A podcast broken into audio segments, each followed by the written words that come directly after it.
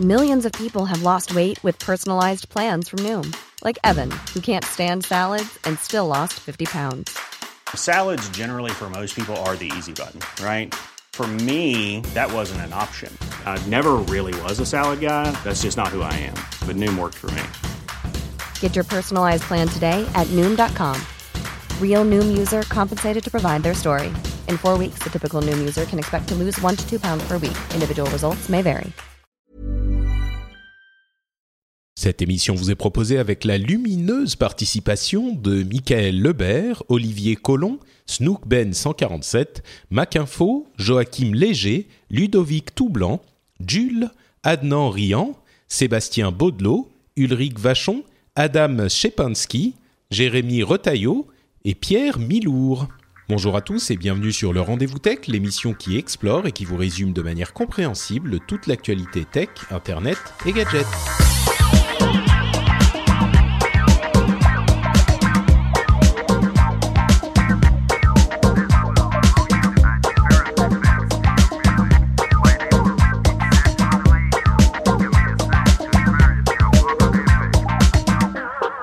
Bonjour à tous et bienvenue sur le Rendez-vous Tech, l'émission bimensuelle où on vous résume en s'amusant toute l'actualité tech, internet et gadgets.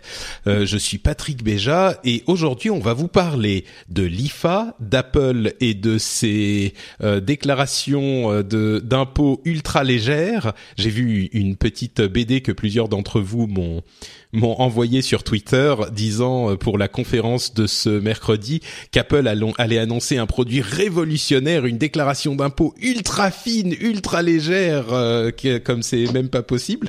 C'était très drôle. Euh, on va aussi vous parler peut-être de la nouvelle du psychodrame chez les youtubeurs qui se sentent censurés, etc., etc.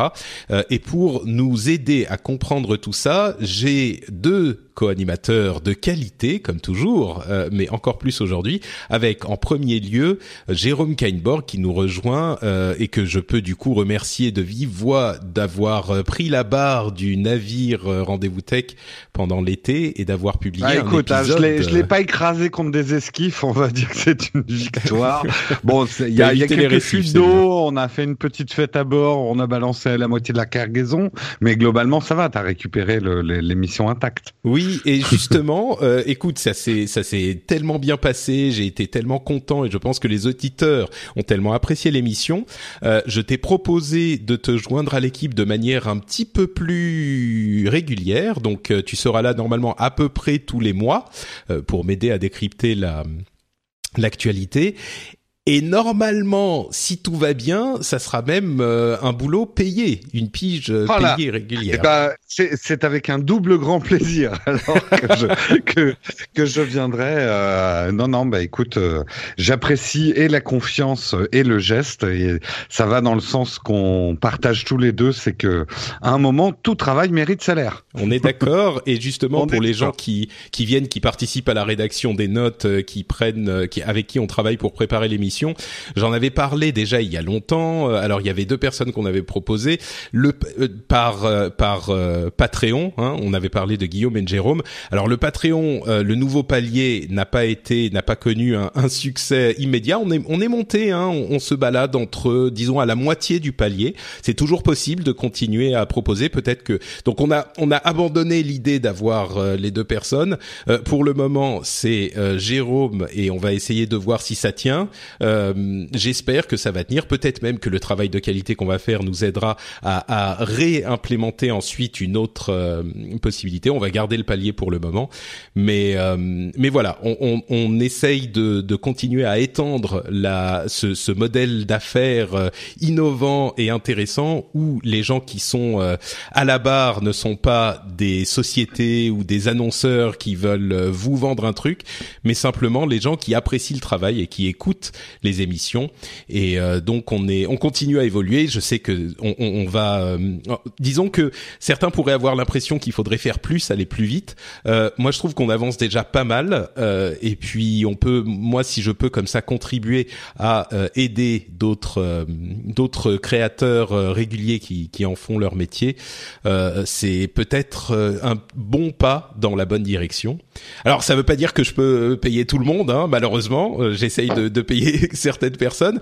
Euh, mais on a un petit nouveau qui nous rejoint, qui est lui-même euh, blogueur, podcasteur euh, de son état, Mathieu Dos Santos, qui est avec nous aujourd'hui. comment ça va, Mathieu? Écoute, ça va, ravi, ravi de passer de l'autre côté, euh, de passer d'auditeur à auditeur avec vous. Et euh, bah écoute, euh, oui, de tout travail mérite salaire. Donc du coup, comme je suis, je suis patriote également, ouais. donc on soutient, on soutient. et je suis ravi de participer. Génial, tu payes pour participer. Voilà.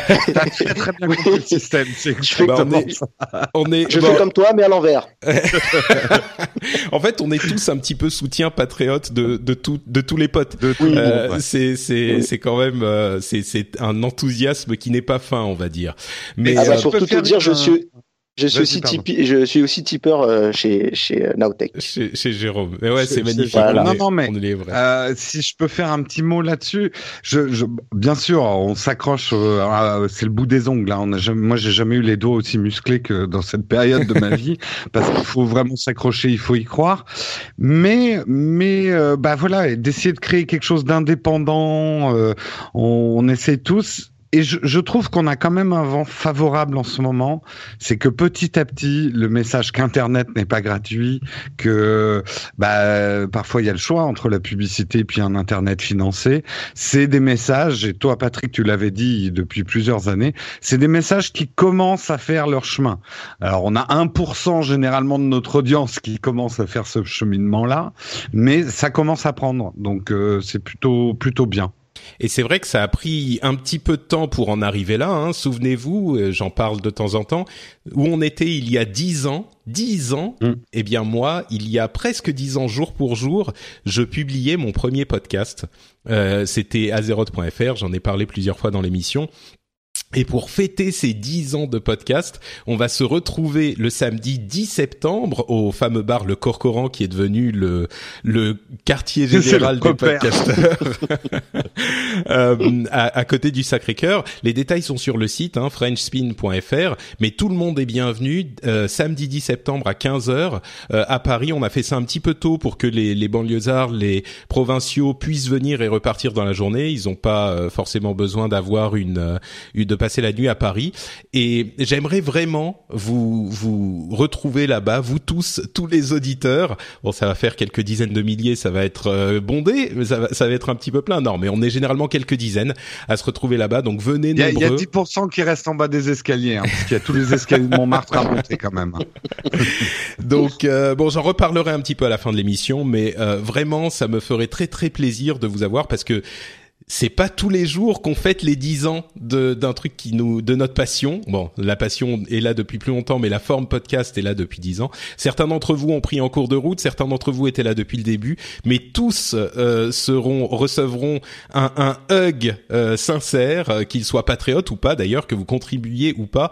Vous êtes tous des auditeurs et nous sommes tous ensemble dans cette aventure. Donc j'espère qu'on pourra partager ça ensemble le 10 septembre. Bon, eh ben, j'espère que je pourrai venir euh, lever, euh, lever mon verre euh, à tes 10 ans et puis réclamer mon, mon hug gratuit. Mais bien sûr, avec, avec grand plaisir. Et je tu, dis ça tu vas avoir l'air malin si on est 10 000, Patrick, avec tes hugs gratuits. Alors là, je te fais le time-lapse de la mort, là. Écoute, oui, il y a, y a quand même, comme je le disais, quelques, plusieurs dizaines de milliers de personnes qui écoutent l'émission, ça sera compliqué. Mais généralement, bon, on est quelques dizaines et effectivement, n'importe qui, je le dis aujourd'hui maintenant, qui que ce soit qui demande son hug gratuit gratuit, Laura, euh, et, et, ça sera un hug euh, gratuit, sincère, et ouais, il manquerait plus que je fasse payer pour les hugs. Ah non, mais c'est un excellent business model, ça. 10 ah, euros le hug. Ouais. C'est pas mal. Mais attention, il y aura une police du hug. Euh, les gens qui retournent dans la file pour avoir le double hug, euh, il y aura des sanctions. Hein. On vous balance dans les escaliers de Montmartre. Bon, bref, euh, trêve, trêve de plaisanterie. Ça va être très sympa, quoi qu'il arrive. mais on est quand même là pour parler de tech. Et la première, le premier gros sujet dont on va vous parler, c'est l'IFA qui a eu lieu à Berlin. Et justement, Mathieu, bah, ça tombe bien que tu sois là puisque tu y étais. Euh, tu étais à Berlin. Euh, L'IFA, c'est c'est quoi d'ailleurs exactement l'IFA? Euh, le, bah. c'est l'international Freundesbrafen euh, Argunst, non? Un truc comme ça? Tu, tu, tu, me poses une première colle. C'est vrai que je me suis jamais renseigné sur sur le, la définition. moi non plus, j'avais dû le dire l'année dernière, mais. ouais. Juste pour revenir un petit peu sur le sur le concept et dans quelles conditions on y va. Bon, l'IFA c'est un salon euh, grand public, euh, à la différence par exemple du Mobile World Congress qui est un petit peu dédié à, la presse. Euh, c'est un c'est un salon grand public sur tout ce qui est l'électroménager, la mobilité, etc. C'est un peu le pendant de, du CES de Las Vegas, j'ai envie de dire, mais version européenne. Voilà. Après, il faut savoir que en général, les journalistes euh, et les blogueurs, les youtubeurs, euh, ils vont généralement un peu avant le salon, puisque c'est là que les constructeurs font toutes leurs annonces, les conférences, etc. Donc, euh, on est un peu baladé d'endroit en endroit euh, pour pour aller assister aux conférences. Et moi, j'ai par exemple assisté qu'un seul jour de, du, du, salon ouvert au public, en fait. Ouais. C'est un peu comme ça que ça se profile, en fait. Très bien. Alors, j'ai la réponse, hein, c'est euh, l'International Fanboy Arena. Hein. C'est ça, l'IFA. IFA, c'est ça. euh, bon, alors, Ah non, ouais, non, j'ai pas, j'ai pas la traduction. Désolé, j'ai cherché, mais. ouais, bon, écoute, en français, ils disent que c'est le, le euh, International Consumer Electronics Show, donc c'est un petit peu ouais. comme le CES, mais euh, effectivement, donc il y a beaucoup de d'électronique grand public et de d'électroménager, comme tu disais, Mathieu. Il y a aussi beaucoup de tech évidemment et c'est cette partie qui va nous intéresser. Euh, évidemment, il y a beaucoup de constructeurs qui annoncent euh, leur de, de, nouveaux produits. Il y avait euh, au hasard Lenovo, euh, Acer, HP, Sony, Samsung, euh, Asus, etc., etc. Il y en avait plein, plein, et si plein. tu me permets juste un petit mot par rapport à Bien ça, sûr, on, on, se rend compte que d'année en année, ça devient de moins en moins de moins en moins vital pour certains constructeurs de, de, de, faire de grosses annonces. Tu vois, on a vu par exemple Samsung se retirer peu à peu. Aujourd'hui, annoncer par exemple qu'une qu'une montre connectée en, pour la mobilité, alors qu'avant on avait des annonces telles que les Galaxy Note, etc., qui sont maintenant un petit peu plus en amont. Et euh, on sent que l'engouement pour annoncer de grosses choses, il est de moins en moins présent. Donc euh, bon, bah, c'est, c'est, on espère qu'il perdra pas trop de sa valeur quand même ce, ce salon. Bah, c'est sûr qu'il y a beaucoup de salons différents et euh, et puis les gros constructeurs peuvent se permettre de faire leur propre euh, leur propre conférence. Et, euh, et, et oui c'est c'est il y en a beaucoup hein, entre le CES le Mobile World Congress euh, il y a beaucoup des annonces sont dans la mobilité maintenant et du coup elles peuvent euh, arriver au Mobile World Congress. Enfin il y a il y a de nombreuses occasions et le marché s'est décalé un petit peu et même beaucoup vers la mobilité que ce soit les montres les euh, les capteurs de, de sport les téléphones etc donc oui, et puis les grosses marques font leur propre keynote maintenant et, et, se détachent un peu. J'ai là, ça y est, c'est International Funk, Funkostellung. Et en fait, c'est le salon international de la radiodiffusion. Ah, et il ça date y est, je m'en depuis souviens. Ouais. euh, 1900, 1926. Je me souviens qu'on avait été chercher ça, le, le, on avait été plus sérieux l'année dernière. On avait été chercher la l'origine euh, et le, le, nom allemand et l'origine. Je me souviens qu'on avait dit ça déjà l'année dernière. Donc euh, voilà. Euh, bon, donc, bah, parlons de, ce qui s'y est passé, de ce qui s'y est déroulé. Euh, il y a eu, comme je le disais, énormément d'annonces, énormément de choses. Euh, Peut-être qu'on va faire un tour de table et essayer de voir ce qui nous a le plus marqué, le plus intéressé, à commencer par euh, bah, le principal intéressé justement, puisqu'il y était, Mathieu. Quel est le produit qui t'a le plus marqué? Alors, le produit qui m'a le plus marqué, c'est une excellente question. Alors, j'ai pas vu des choses exceptionnelles. J'ai beaucoup aimé la Gear S3, moi de mon côté, bah, étant possesseur de la Gear S2, je la regarde avec un, un bon intérêt. Donc la montre euh... connectée de, de, Samsung, ouais. Qu'est-ce qu'elle, ouais, exactement. qu'est-ce qu'elle fait de bien, de bien, de mieux que que le modèle précédent? bah, en... En fait, ce qui est intéressant, c'est que elle, évolue la Gear S2 dans le bon sens. Et ce qui a été très rassurant aussi de la part de Samsung, c'est le fait de dire que moi, possesseur de la Gear S2, je ne serai pas oublié puisqu'il ne s'agit pas d'un produit qui ira remplacer ma Gear S2, mais qui viendra compléter une gamme complète de montres. Euh, donc voilà. Et après, ils ont rajouté des choses très importantes telles que la possibilité de pouvoir euh, répondre à des appels. Euh, c'est quelque chose qui m'a fait d'ailleurs très rire parce que ça a été salué par beaucoup. Alors que si tu te souviens, lors des, des premières annonces, des premières gears, euh, limite, on se foutait un peu de la gueule de Samsung de se dire, mais attends, je vais parler à ma montre, je vais avoir l'air stupide. euh. Mais c'est un peu toujours le, le, cas, le fait de parler à sa montre. Euh... T'as l'air stupide, hein. bah, oui.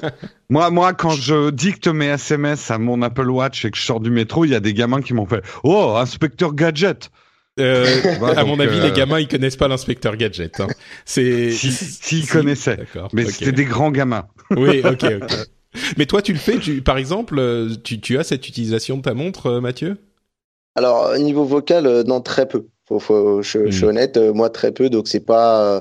Mais parfois, c'est vrai qu'on, quand tu cherches ton téléphone que tu as posé je ne sais où et que tu as ta montre qui vibre parce que tu as un appel, bah il y a quand même cette frustration de dire bon, je suis chez moi tout seul, j'aurais bien répondu au téléphone, ça m'aurait bien ça m'aurait bien aidé de pouvoir euh, de pouvoir répondre avec ma montre.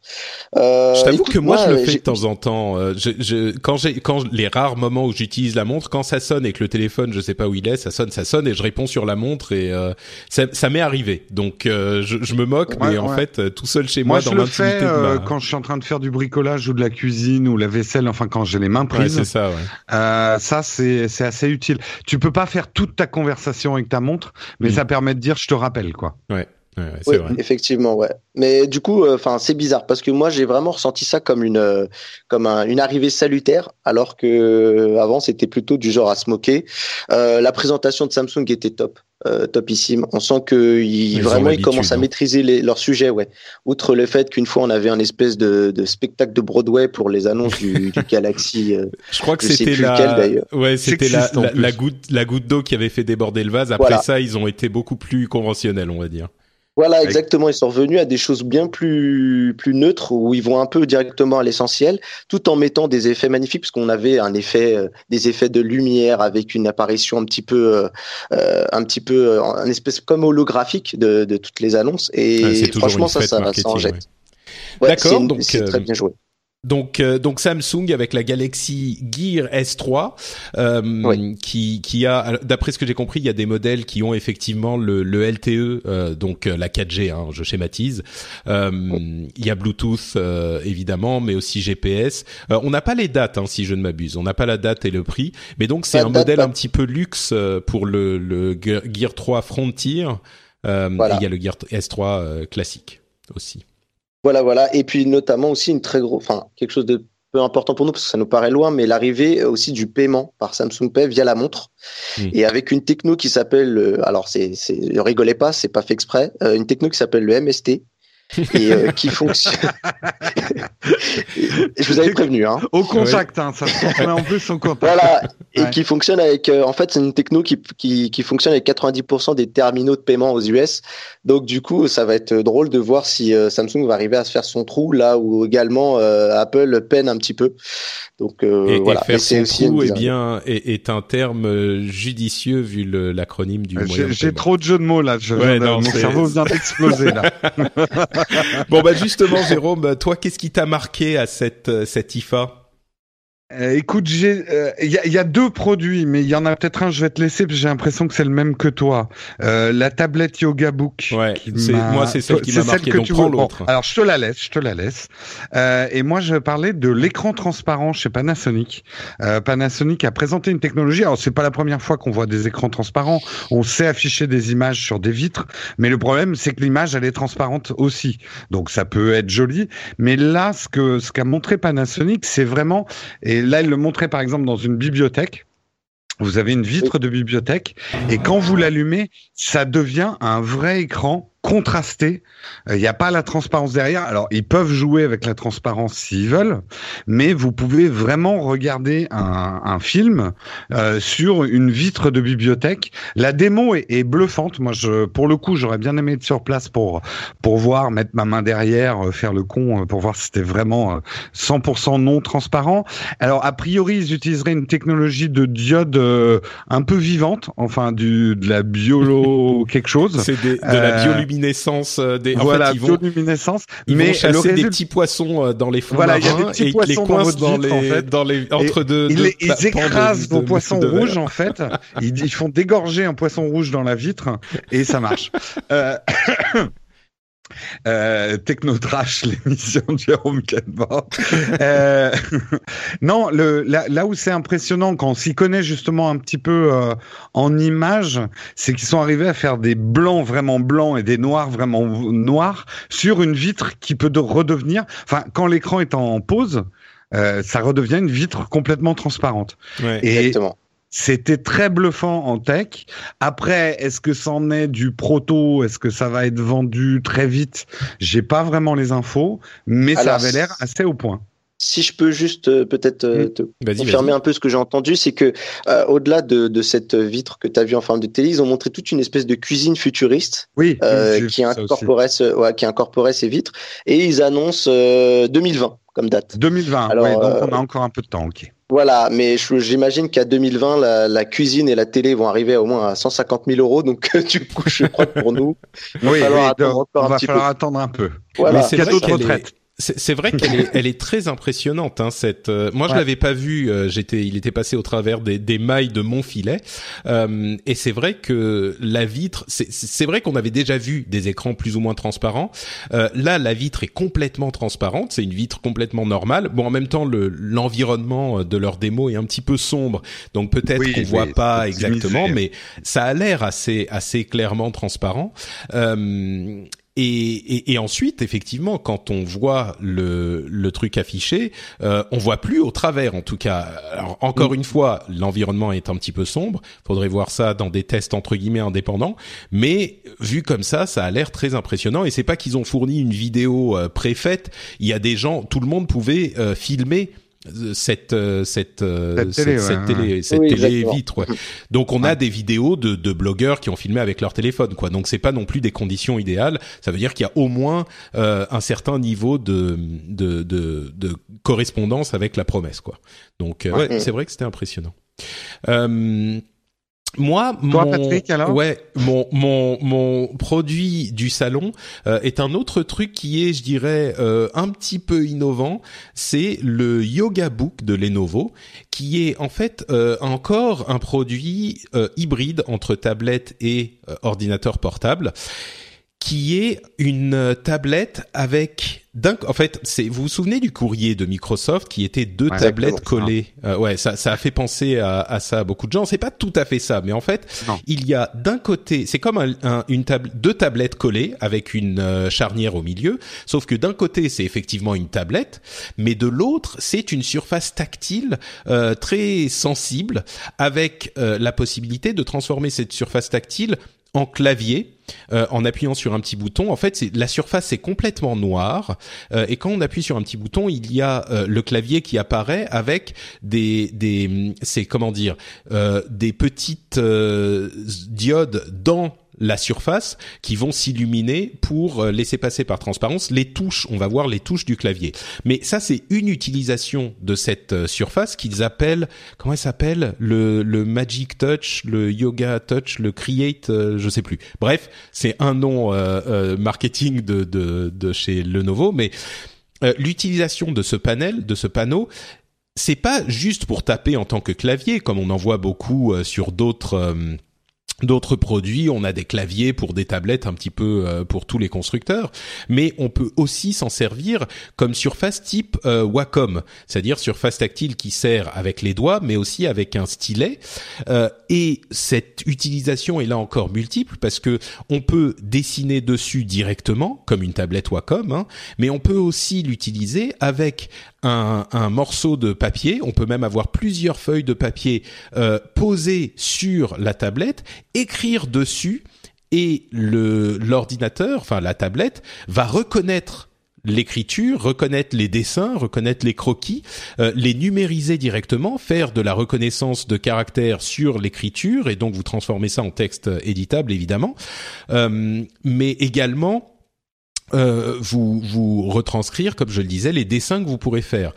Et le truc, c'est qu'on a de nombreux euh, produits de ce type-là qui existent aujourd'hui. Hein. Les hybrides tablettes, euh, tablettes portables sont nombreux, mais là, on a une, un produit qui est hyper fin qui fait moins d'un centimètre d'épaisseur euh, avec le, les deux parties de la tablette qui est disponible en version Android euh, et en Windows en version Windows. Euh, la version Android sera à 500 dollars la version Windows 10 550 d'après les notes que j'ai ici. On n'a pas les prix en Europe encore ça sera peut-être un petit peu plus cher mais alors bien sûr c'est un processeur qui va pas vous permettre de faire tourner des applications 3D gourmandes mais par contre, euh, c'est ça vous permet de faire tourner à peu près toutes les applications bureautiques que vous pourriez avoir sous Windows. C'est un produit hybride euh, vraiment intrigant pour moi. Je sais pas si ça sera. Euh, vraiment un truc qui me qui me plaira forcément, mais en tout cas j'y ai euh, jeté un coup d'œil euh, intrigué, on va dire vraiment. Toi, Jérôme, ce qui est intéressant, c'est que bon, on le voit entre Apple, Microsoft euh, et d'autres, tout le monde essaye de trouver la bonne formule pour faire un clavier le plus fin possible. Finalement, là, euh, les nouveaux euh, bah, disent est-ce qu'on a vraiment besoin de autant de confort qu'un clavier mécanique? Donc, ils proposent finalement un clavier virtuel. Alors, les, on va dire les grands frappeurs, les, les ceux qui font beaucoup de saisies, bien évidemment, ça sera pas un clavier assez confortable pour euh, faire euh, écrire un roman, mais à ceux que j'ai entendu dire euh, mais ça marchera jamais, il y a que le clavier physique.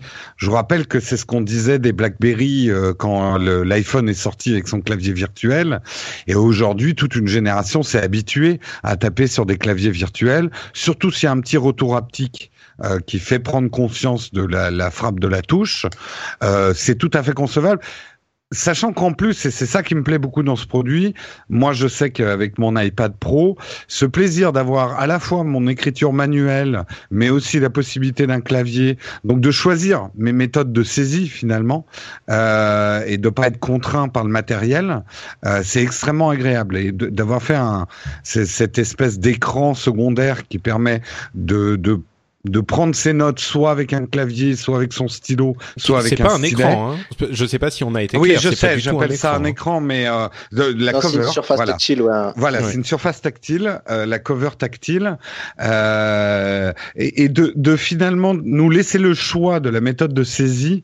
Euh, je trouve ça très pertinent et j'ai bien envie de le tester ce produit. Ouais. Ouais, Mathieu, Alors, pour il ma part, je, je, ouais, bah moi je l'ai vu en fait, je l'ai testé un petit peu euh, puisqu'on est aux annonces de Lenovo. Euh, alors, euh, alors contrairement à ce qu'on croit, Lenovo ils sont persuadés que, hum, je vais te donner un exemple concret, un étudiant pourra avoir ce genre de bécane pour taper des cours.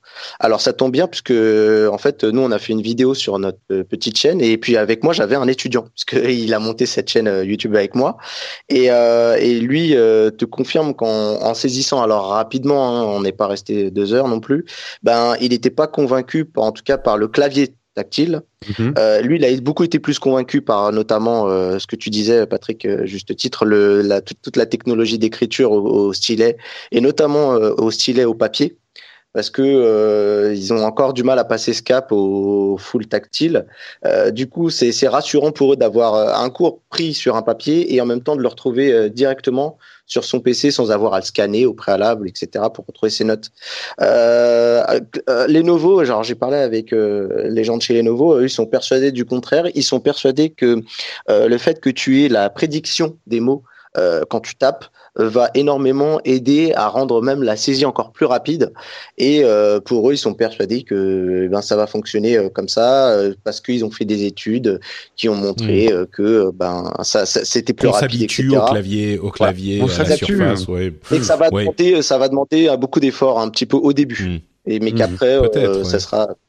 Mais en tout cas, c'est vrai que les, les, les, nombreuses possibilités que donne ce, ce, produit. Et puis surtout au-delà du fait que ça marche ou ça marche pas euh, c'est c'est une, euh, une, un type de produit qui est différent qu'on n'a jamais vu et qui est pas un truc complètement euh, euh, euh comment dire complètement loufoque. Euh, ça à mon sens ça, ça, présente ça pourrait présenter un intérêt. Ensuite il faudra voir mais donc ah voilà peut-être je te rejoins juste une dernière chose. C'est clair que le produit fait, euh, comme tu le disais, moins d'un centimètre pour être exact, c'est 6 mm d'épaisseur et moins de 700 grammes. Bah c'est que du bonheur ça en termes de mobilité hein, pour, pour l'avoir avec soi. C'est ça. En fait, c'est vraiment euh, une version Windows 10. Euh, c'est une version pour moi. Alors c'est c'est Android un petit peu amélioré, hein, qui se rapproche de d'un OS un petit peu plus classique, mais même sous Windows 10 c'est l'avantage d'une tablette. Euh, si on parle d'une tablette sous Windows 10, l'avantage que pourrait avoir une tablette, c'est si c'est vraiment très fin et très léger. Et là, c'est le cas. On a euh, la raison pour laquelle c'est vraiment intéressant. Le même produit, alors c'est une tablette 10 pouces, hein, le même produit en 13 pouces qui ferait un, un centimètre et demi d'épaisseur et qui pèserait un kilo, ça perdrait 100% de son intérêt. Mm. Là, l'intérêt, c'est que vraiment, on est dans les dimensions et dans les poids, à peu près, hein, à peu de choses près, euh, d'une tablette. Donc euh, voilà, c'est quelque chose de, de, qui pourrait être euh, intéressant si ça fonctionne, si ça fonctionne correctement. Et la chose qui peut être intéressante pour les gens qui nous écoutent, l'alternative, c'est que je me suis en baladant, j'ai été voir Wacom et ils ont déjà la même techno euh, prête. Alors je sais pas s'il y a eu un, il y a eu, il y a eu discussion avec Lenovo. Je sais pas si c'est eux qui ont fourni la techno, mais du coup, on peut aussi envisager d'avoir, euh, je sais pas, sa propre tablette euh, Windows ou Android et acheter euh, à part le, le, fameux carnet qui permet d'écrire, d'écrire, d'écrire sur le papier et retranscrire ses, ses, ses ah, notes sur les. ça.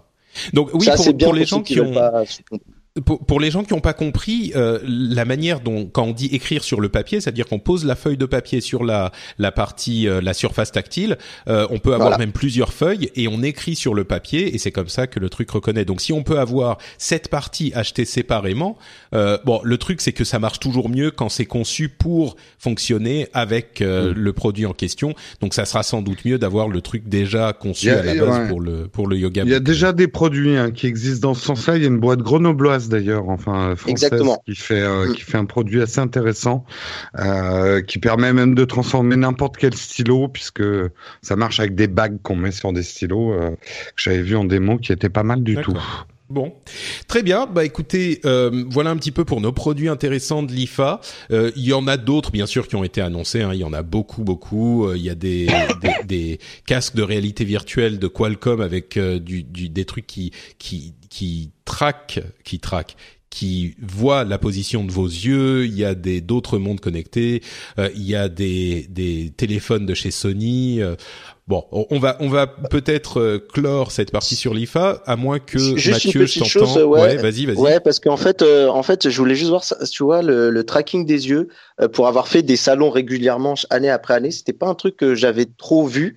Et euh, là, cette année, en fait, euh, tu fais bien de le dire parce qu'il y a Qualcomm qui, a, qui annonce ça sur un casque autonome euh, VR, mais on a aussi beaucoup de, de, de, de, constructeurs de PC qui s'y mettent également. On a vu Acer qui proposait un PC portable 21 pouces avec écran incurvé de 8 kilos.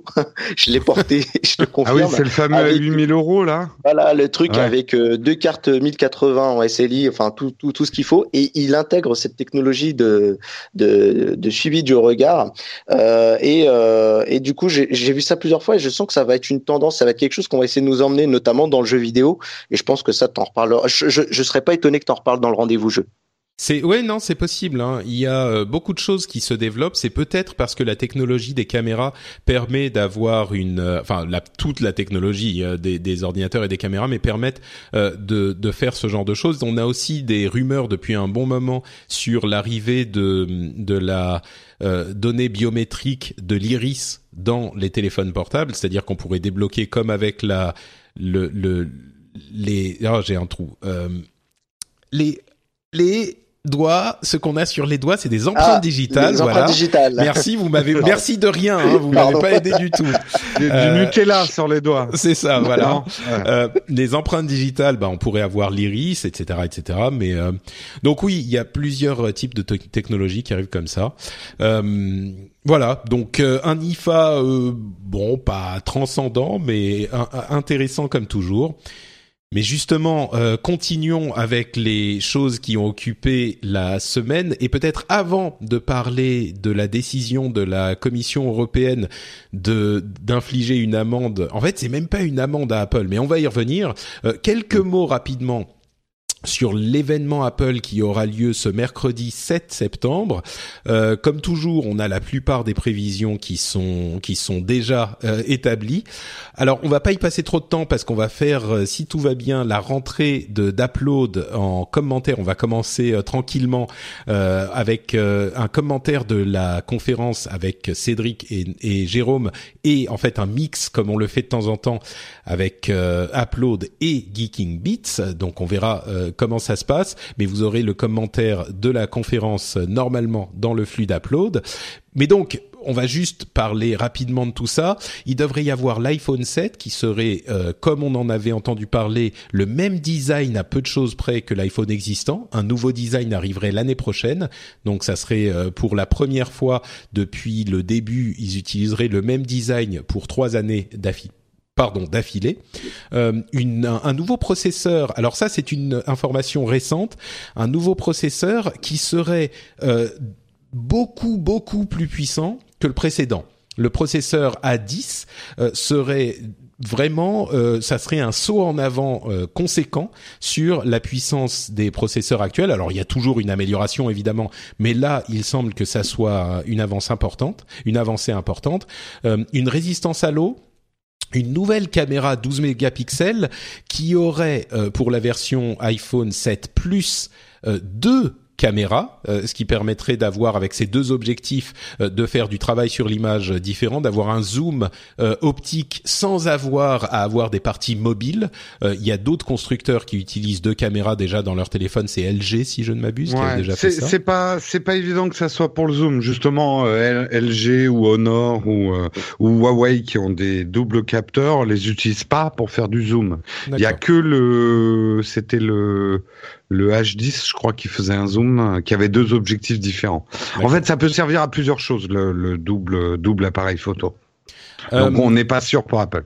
Ouais, on ne sait pas exactement, mais bon, les rumeurs font état d'un double, d'un double objectif effectivement, double capteur, euh, plutôt que double objectif. on a également plusieurs couleurs nouvelles, enfin des noirs, un, un, noir piano et un noir comparable aux couleurs qu'on avait jusqu'à maintenant. Bon, ça c'est plus anecdotique. Euh, des écouteurs euh, sans port jack, enfin le téléphone sans port jack. On a eu beaucoup de discussions à ce propos, etc., euh, etc. et on a pour possiblement l'Apple Watch 2 avec une amélioration pour l'Apple Watch 1. Ça, j'ai pas très très bien compris. Euh, de quoi il s'agirait exactement. Euh, et Jérôme, tu m'as également noté que l'iPad Air C'est une info, ouais. C'est une info de ce matin, alors à prendre avec des pincettes, mais en fait l'iPad Air 2 serait en rupture de stock à, à, peu près partout, enfin de plus en plus difficile et, euh, et les stocks baissent chez Amazon sur les Apple Store, ce qui généralement est le signe d'un renouvellement, ce qui est très surprenant parce que l'iPad était vraiment le dernier truc qu'on attendait à cette keynote. Donc est-ce que ça veut dire quelque chose? On n'en sait rien, mais supputons, supputons. Donc euh, la chose par contre dont on est à peu près sûr qu'elle ne sera pas présentée, c'est la nouvelle gamme de MacBook Air, pardon, de MacBook Pro, euh, avec cette fameuse petite barre euh, tactile qui remplacerait les touches de fonction. Ça, ça serait annoncé en octobre et pas en, en dans cette mm. semaine. qui donc la conférence serait a priori concentrée sur l'iPhone, une partie sur l'Apple Watch et donc peut-être peut-être un iPad, un nouvel iPad Air ou un nouvel iPad, ce qui encore une fois est, surprenant parce que c'était, ça avait pas du tout euh, fuité dans les rumeurs. Ouais, après ça sera peut-être, euh, voilà, prendre certains éléments du Pro pour faire euh, un nouvel iPad 9,7 pouces à un prix plus agressif façon Apple.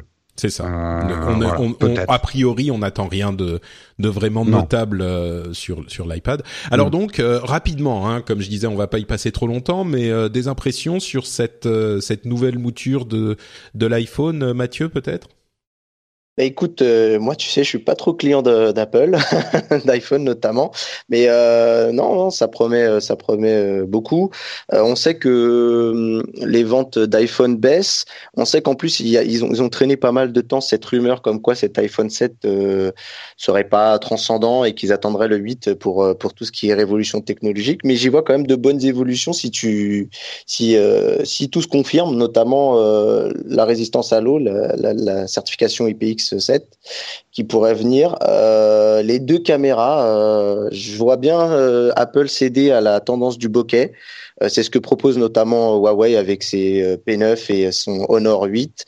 Et ou sinon ils, iraient sur la, prise de vue large, pardon, comme ce qui se fait avec le LG G5. après plusieurs couleurs, peut-être un peu pour pour noyer peut-être le manque de nouveautés flagrantes. Euh, non, ça m'a ça m'a l'air pas mal. Ça va être euh, ça va être intéressant de voir comment va se passer cet iPhone 7, l'année de l'iPhone 7 en termes de vente, si ça va confirmer cette descente qui est, on va dire, pas inquiétante parce que au bout d'un moment, quand tu arrives au pic du sommet, il faut, va bien falloir euh, descendre. Mais ça va être intéressant de voir et puis et puis si ça va encore être une année où ils vont se prendre des, des coups de pied au cul pour pour préparer un iPhone 8, un iPhone 8 du tonnerre. Jérôme? Euh, alors là, je partage pas tout, enfin, je partage certains des avis de Mathieu et pas tous. Je suis très curieux de ce que, alors, je suis d'accord que ça sera pas une innovation majeure. A priori, Apple se garde pour ses 10 ans d'iPhone. Euh, mais du coup, la nouveauté, c'est qu'on passera peut-être automatiquement de l'iPhone 7 à l'iPhone 8. On verra bien l'année prochaine. Euh, mais pour cette année, peut-être qu'effectivement, on s'attend tellement à peu qu'on risque d'avoir des bonnes surprises. Ils en ont peut-être mis plus que ce qu'on attend.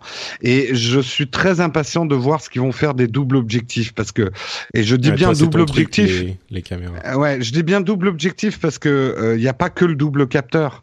Euh, on peut avec un double capteur, on peut mettre aussi deux verres différents dessus pour comme le LG G5 effectivement faire du zoom. Je crois pas du tout qu'ils feront le bokeh à la Huawei Honor parce qu'honnêtement ça c'est du logiciel et c'est assez foireux. Hein. Je je veux pas être méchant, mais je suis en train de tester le Honor 8. C'est de la simulation de bokeh. Euh, on, on, avait déjà vu ça à l'époque des mono-objectifs sur. Euh, C'était le Zenfone qui faisait ça. Et en gros, c'est un coup de lasso Photoshop avec du, du flou gaussien derrière. oui, et parfois ça fait pas naturel. Ah, c'est catastrophique. Honnêtement, je suis mort de rire. Hein. Euh, bon, enfin, je veux, je, ça peut être intéressant, mais c'est. Et c'est pas la cible, c'est pour ça. Non, non, mais je dis juste c'est du filtre Instagram, quoi. À la limite, euh, oui, c'est marrant, c'est rigolo. Euh, et Apple, je, pense quand même qu'ils l'ont mauvaise d'avoir perdu leur titre de euh, photophone euh, référent, euh, puisque aujourd'hui c'est un peu quand même le, le Galaxy S7. alors ça dépend des tests, mais globalement ce que Samsung a fait en photo est, est, est quand même très bien. On va voir s'ils arrivent à, à, reprendre la couronne ou pas. Est-ce que ça va redevenir le photophone référent? C'est c'est le, le truc qui m'intéresse le plus. Et puis sur les casques Lightning, je pense que tout le monde est en train de dire oh mais c'est la merde on va perdre le jack et tout ça. Moi je commence à voir là des casques lightning qui vont intégrer des fonctionnalités qu'on ne pouvait pas faire avec des casques jack qui pourraient peut-être faire changer d'avis sur le le casque lightning quel type de fonctionnalité? Bah euh, en fait le, le comme comme là, tu vas pouvoir avoir un retour logiciel et vraiment mieux gérer les smartphones puisque tu seras connecté en Lightning. Par exemple, tu pourras avoir euh, l'isolation du bruit qui avant demandait une batterie. Bah là, ton casque va pouvoir pomper l'énergie directement sur ton smartphone. Il n'en a pas besoin de beaucoup, mais il en a besoin et donc euh, ça permet d'avoir des casques actifs sans avoir euh, une, une batterie sur le casque lui-même, quoi. Ouais. Moi, je crois qu'effectivement, alors d'une manière générale, je pense que ce téléphone euh, pourra être euh, un petit peu, disons que avec une série, une accumulation de petits trucs, ça pourra faire une petite upgrade euh, qui sera peut-être pas il y a beaucoup de gens qui s'attendent à ce que cette upgrade soit insignifiante. Je pense que ça sera pas insignifiant. Euh, par contre, il y a deux choses. D'une part, ils vont devoir nous convaincre que retirer la prise jack a des avantages, si effectivement ils la retirent. Ça, ça va pas être gagné. Euh, il y a beaucoup de gens qui sont très euh, énervés de cette perspective.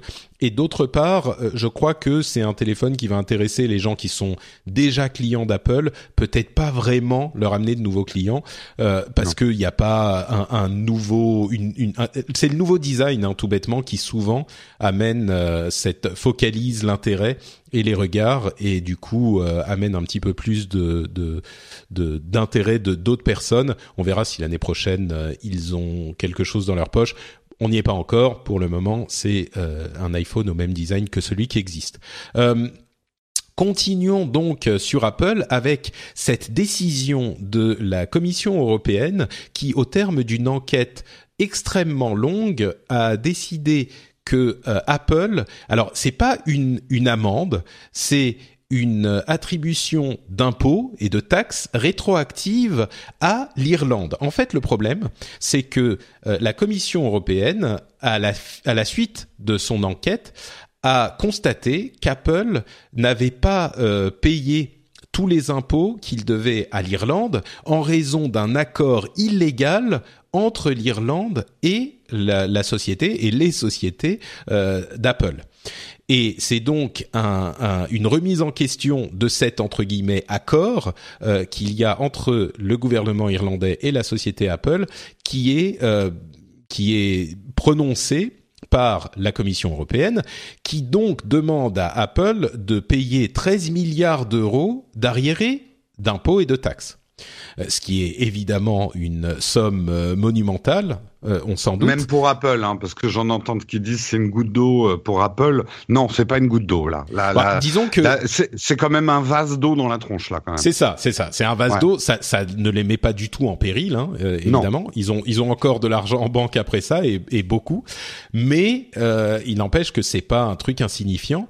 Euh, la, les chiffres que donne la Commission européenne, c'est que euh, ils ont payé Apple a payé en 2003 euh, 1% de, de, de taxes, de taxes effectives, c'est ce qu'ils euh, disent, et en 2014, 0,005% de, de, de, taxes. Alors évidemment, c'est des chiffres qui font un petit peu peur et qui inquiètent un peu.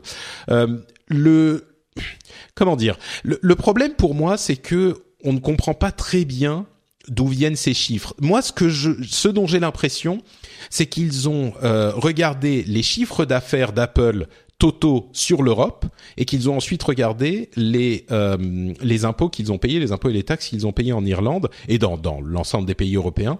Euh, mais c'est on n'a pas de détails sur la manière et la méthodologie euh, avec laquelle ils sont arrivés à ces chiffres-là. C'est d'ailleurs ce que dénonce euh, en réponse Apple euh, très euh, fortement. Ils disent que ces chiffres, on ne sait pas d'où ils viennent. Et c'est c'est un petit peu surprenant, bien sûr.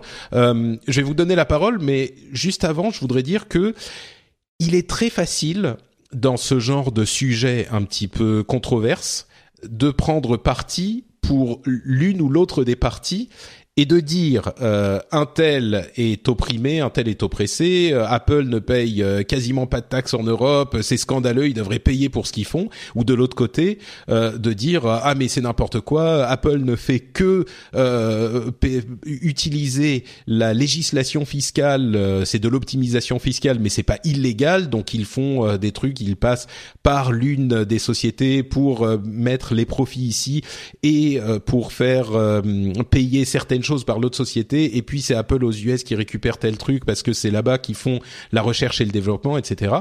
Euh, ce qui, le, truc c'est que, à mon avis, vraiment, encore une fois, comme souvent, la, la vérité est un petit peu au centre. Moi, je, je, ça me paraît quand même hallucinant les 0,005% de taxes euh, effectives en 2014 je, Ce qui représente quand même 700 millions d'impôts, hein, 0,005. Quand même. Et, et ils disent mm. qu'ils sont, Apple précise par exemple qu'ils sont les, les, les plus gros payeurs d'impôts en Irlande, mm. déjà, euh, de, de toute façon. Mais à mon sens, il y a clairement de l'optimisation fiscale. Je pense que c'est indéniable et que c'est même moralement répréhensible, euh, possiblement. Le truc, c'est que je suis pas certain que ça soit illégal. Euh, et du coup, c'est ce qu'on dit dans cette émission depuis un moment. Le gros problème, c'est que il y a en Europe des, des, des régimes fiscaux qui font que, avec certains montages financiers qui sont même pas si compliqués et que tout le monde fait. Alors Apple, euh, c'est important parce qu'ils font énormément, énormément d'argent, mais je pense que la plupart des grandes sociétés, y compris les sociétés françaises d'origine, euh, font ce genre de montage. Et, et du coup, c'est très compliqué, mais encore une fois, moi je reviens à l'idée qu'il faudrait réformer la, la politique fiscale de l'Union européenne dans son ensemble. Et, et bon, mais ça c'est encore un autre débat. La dernière chose que je voudrais dire, et puis vraiment je me tais, je vous, je vous passe la parole, c'est que ce qui est, c'est très intéressant de voir l'approche qu'ont les gouvernements euh, européens et américains sur ce sujet. Parce que les gouvernements européens disent Apple ne paye pas ses impôts et ses taxes euh, en Europe, il faut qu'ils en payent plus. Et le gouvernement américain reproche euh, assez violemment à Apple de garder son argent en Europe l'argent qui est euh, qui est créé en Europe, enfin qui est gagné en Europe, et de ne pas le ramener aux États-Unis, parce que bien sûr, s'ils le ramènent aux États-Unis, ils doivent payer des taxes aux États-Unis, parce que c'est euh, une euh, une arrivée de de, de bah, d'argent aux États-Unis. Et donc c'est marrant parce que les deux gouvernements reprochent à Apple euh, de, de, ne pas payer ses impôts dans les pays respectifs, ce qui est normal. Mais je veux juste dire que euh, c'est marrant de voir que les États-Unis voudraient que l'argent que d'une certaine manière, nous on considère qu'il a été euh, généré en Europe, donc c'est le business européen d'Apple. C'est pas de l'argent qui devrait forcément aller aux États-Unis, même si c'est différentes sommes dans ce ce cette euh, ce pot d'argent. Mais pour moi, quand je vois les Américains dire ah mais pourquoi est-ce qu'Apple ne ramène pas son argent aux États-Unis, je me dis mais est-ce que c'est oui la société à l'origine est européenne, mais son business européen, pardon, à l'origine la société est américaine mais son business européen, c'est c'est européen, c'est en Europe, c'est les clients européens qui génèrent cet argent. Donc, bref, c'est intéressant de voir finalement que tout le monde, y compris euh, Apple, euh, essaye de de de voir, enfin voit vraiment midi à sa porte quoi. C'est c'est classique, mais c'est amusant. Bon, euh, Jérôme, est-ce que tu as une Oui, bah là, je pense que tu as raison. On a vite fait tomber dans la caricature. Le dossier est extrêmement complexe. Il est politique, il est géopolitique, il a des implications sur l'ensemble de la manière dont les pays occidentaux riches font du commerce entre eux. Euh, donc ça, ça peut avoir les décisions qui vont être prises autour euh, de, de, cette affaire Apple auront des conséquences qui vont largement dépasser Apple. C'est pour ça qu'on en, on en parle euh, autant. Le, le, le truc qu'il faut bien éclaircir et moi, j'ai mis trois jours à hein, tout comprendre. J'en ai parlé dans trois Texcopes d'affilée pour petit à petit comprendre ce qui se passait. Euh, le truc, c'est que effectivement, l'Irlande a déjà de toute façon une euh, une taxe sur les sur les entreprises qui est basse puisqu'elle est aux alentours de 13% alors qu'en France, on est entre 30 et 33% pour donner un petit peu. Euh, et ça, euh, je dirais que c'est toléré et c'est comme ça que se passe l'Europe. Les pays ont le droit de fixer euh, leur montant. Ce qui est reproché, c'est pas à Apple d'être en Irlande et payer moins d'impôts en France. Ce qui est reproché, c'est qu'il y aurait eu des accords qui ne concerneraient que Apple genre des boucliers fiscaux, euh, genre non, tu vas pas payer plus de 700 000, 700 000, 700 milliards de, 700 euh, millions pardon de dollars d'impôts. On te fait un petit bouclier euh, juste pour toi, Apple, tu vois, un petit bouclier fiscal. Ce que réfute Apple et le gouvernement irlandais. Ce que, ça que réfute irlandais, mais le, le problème que ça pose, c'est que si ça s'avère vrai, là, on touche à des problèmes de concurrence en fait. C'est-à-dire que si l'Irlande fait un peu des impôts à la tête du client, effectivement, là, ça va à long contre des lois européennes sur la concurrence, des lois même antitrust. Et là, c'est plus grave. Euh, donc, si il se trouve que l'Irlande a effectivement négocié avec Apple des boucliers euh, privatifs euh, qu'il n'accorde pas à d'autres sociétés, c'est là où il y a un problème. Et c'est ce que dit le, le, Parlement européen. C'est ce qu'il dit, c'est qu'il dit, vous n'avez pas donné les la Commission, vous n'avez pas donné les mêmes intérêts fiscaux à d'autres sociétés euh, que Apple. Et c'est ça en fait ce qui le, le point de tension. Et effectivement, tu as les États-Unis derrière qui quelque part soufflent le chaud et le froid parce qu'ils savent que si l'Europe pousse trop, euh, euh, mécaniquement Apple va ramener son argent aux États-Unis. Euh, et donc qui joue un peu, voilà, qui, qui joue un peu le double jeu quand même dans cette histoire. C'est ma vision en euh, tout cas de la situation. Ouais. En, même temps, normalement, ils le ramènent aux États-Unis après avoir payé leurs impôts en France. Enfin, en France, oui, en Europe. Ah, Donc ça changerait pas. mais, normalement, c'est comme ça que ça se passe. Ouais. Non, mm. mais c'est sûr, c'est sûr. Et, effectivement, le, le, le, problème de l'Irlande et qui est pas juste le problème de l'Irlande, c'est le fameux problème du double Dutch avec le, le mm. Luxembourg et euh, les Pays-Bas euh, et l'Irlande, euh, qui fait que au bout d'un moment, entre ce que tu as facturé à telle entité qui t'appartient aussi et que, enfin c'est de l'optimisation fiscale, c'est sûr. Euh, mais c'est de l'optimisation fiscale qui n'est possible que parce qu'il y a ces régimes euh, spécifiques dans les différents pays. Et, à mon sens, c'est vraiment euh, ça qui pose. C'est bien, c'est pas bien, j'en sais rien. Ce qui est sûr, c'est que ça cause des problèmes vraiment compliqués à résoudre pour tous les pays européens. Donc c'est peut-être à ça qu'il faudrait s'intéresser. Maintenant, effectivement, si l'Irlande a, a, fait un régime spécial pour Apple, euh, Bon, je, suis pas assez spécialiste pour savoir, mais ça m'a ça m'a pas l'air euh, très très cool quoi, on va dire. Ben, le truc, c'est que euh, bah, on a eu hein, ces histoires de boucliers fiscaux en France. L'idée, c'est que voilà, une entreprise arrivait à un certain montant. C'est pour ça le fameux 0,05 on l'a sorti. Et là, les gens sont là, oh, mais c'est pas vrai de payer aussi peu. C'est pour ça que j'ai rectifié en disant oui, mais attention, 0,05 euh, ça représente 0,05. Hein. 0005. Euh, oui, j'en ai mis un de trop. Euh, tu vois, je suis l'Irlande. Ouais, il y, a, y a deux zéros après la virgule, voilà. voilà. 700 millions d'impôts euh, c'est ça le principe d'un bouclier fiscal, c'est de dire bon à partir d'une certaine somme, on va peut-être pas euh, surtaxer. C'est bien, c'est pas bien, c'est pas ce que je suis en train de dire. C'est juste que c'est le mécanisme.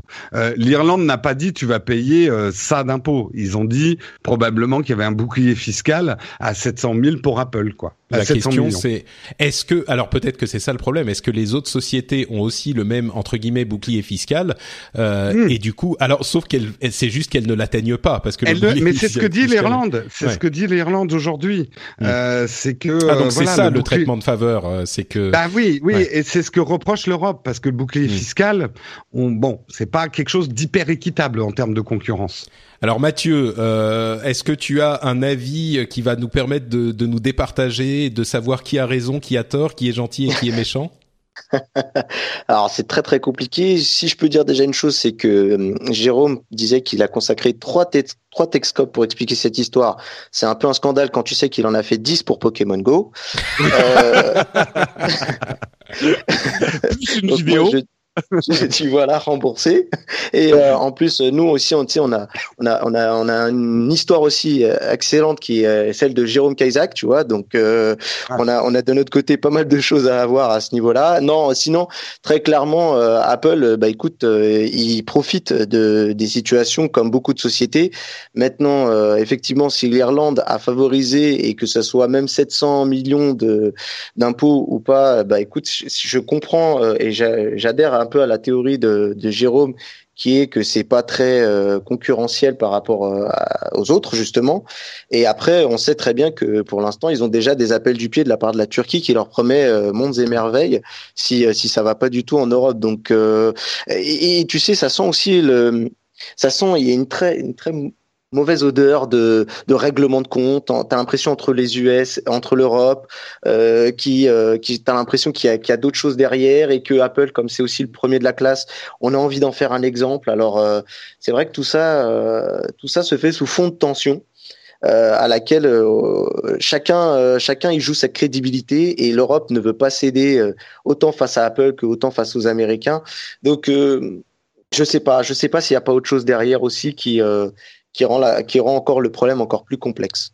Ouais, non, mais t'as raison. il, y a, il y a effectivement, enfin, on, on dit euh, faire un exemple d'Apple, c'est il y a un petit peu de de vrai là-dedans, et, et c'est pas forcément une mauvaise chose. Je veux dire, je le dis pas d'une manière. Euh, euh, je, je critique pas forcément euh, l'attitude.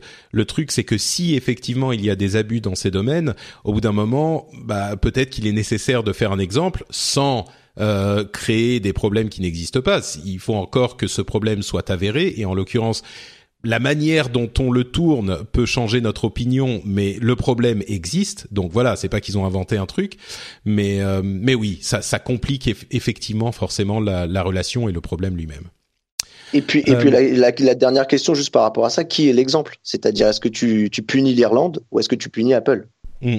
Oui, c'est c'est c'est effectivement. C'est là la vraie interrogation. C'est l'ironie, la la la comment dire, euh, la la le ridicule de la situation, c'est que la Commission européenne est en train de dire euh, Apple doit payer plus d'argent à l'Irlande. C'est même pas que c'est la Commission européenne qui veut cet argent. C'est pas pour l'Europe, c'est l'Irlande. Et l'Irlande est en train de dire, euh, enfin, Apple est en train de dire, euh, nous on, a, on paye toujours tous nos impôts et on suit la loi dans tous les pays où on, où on travaille.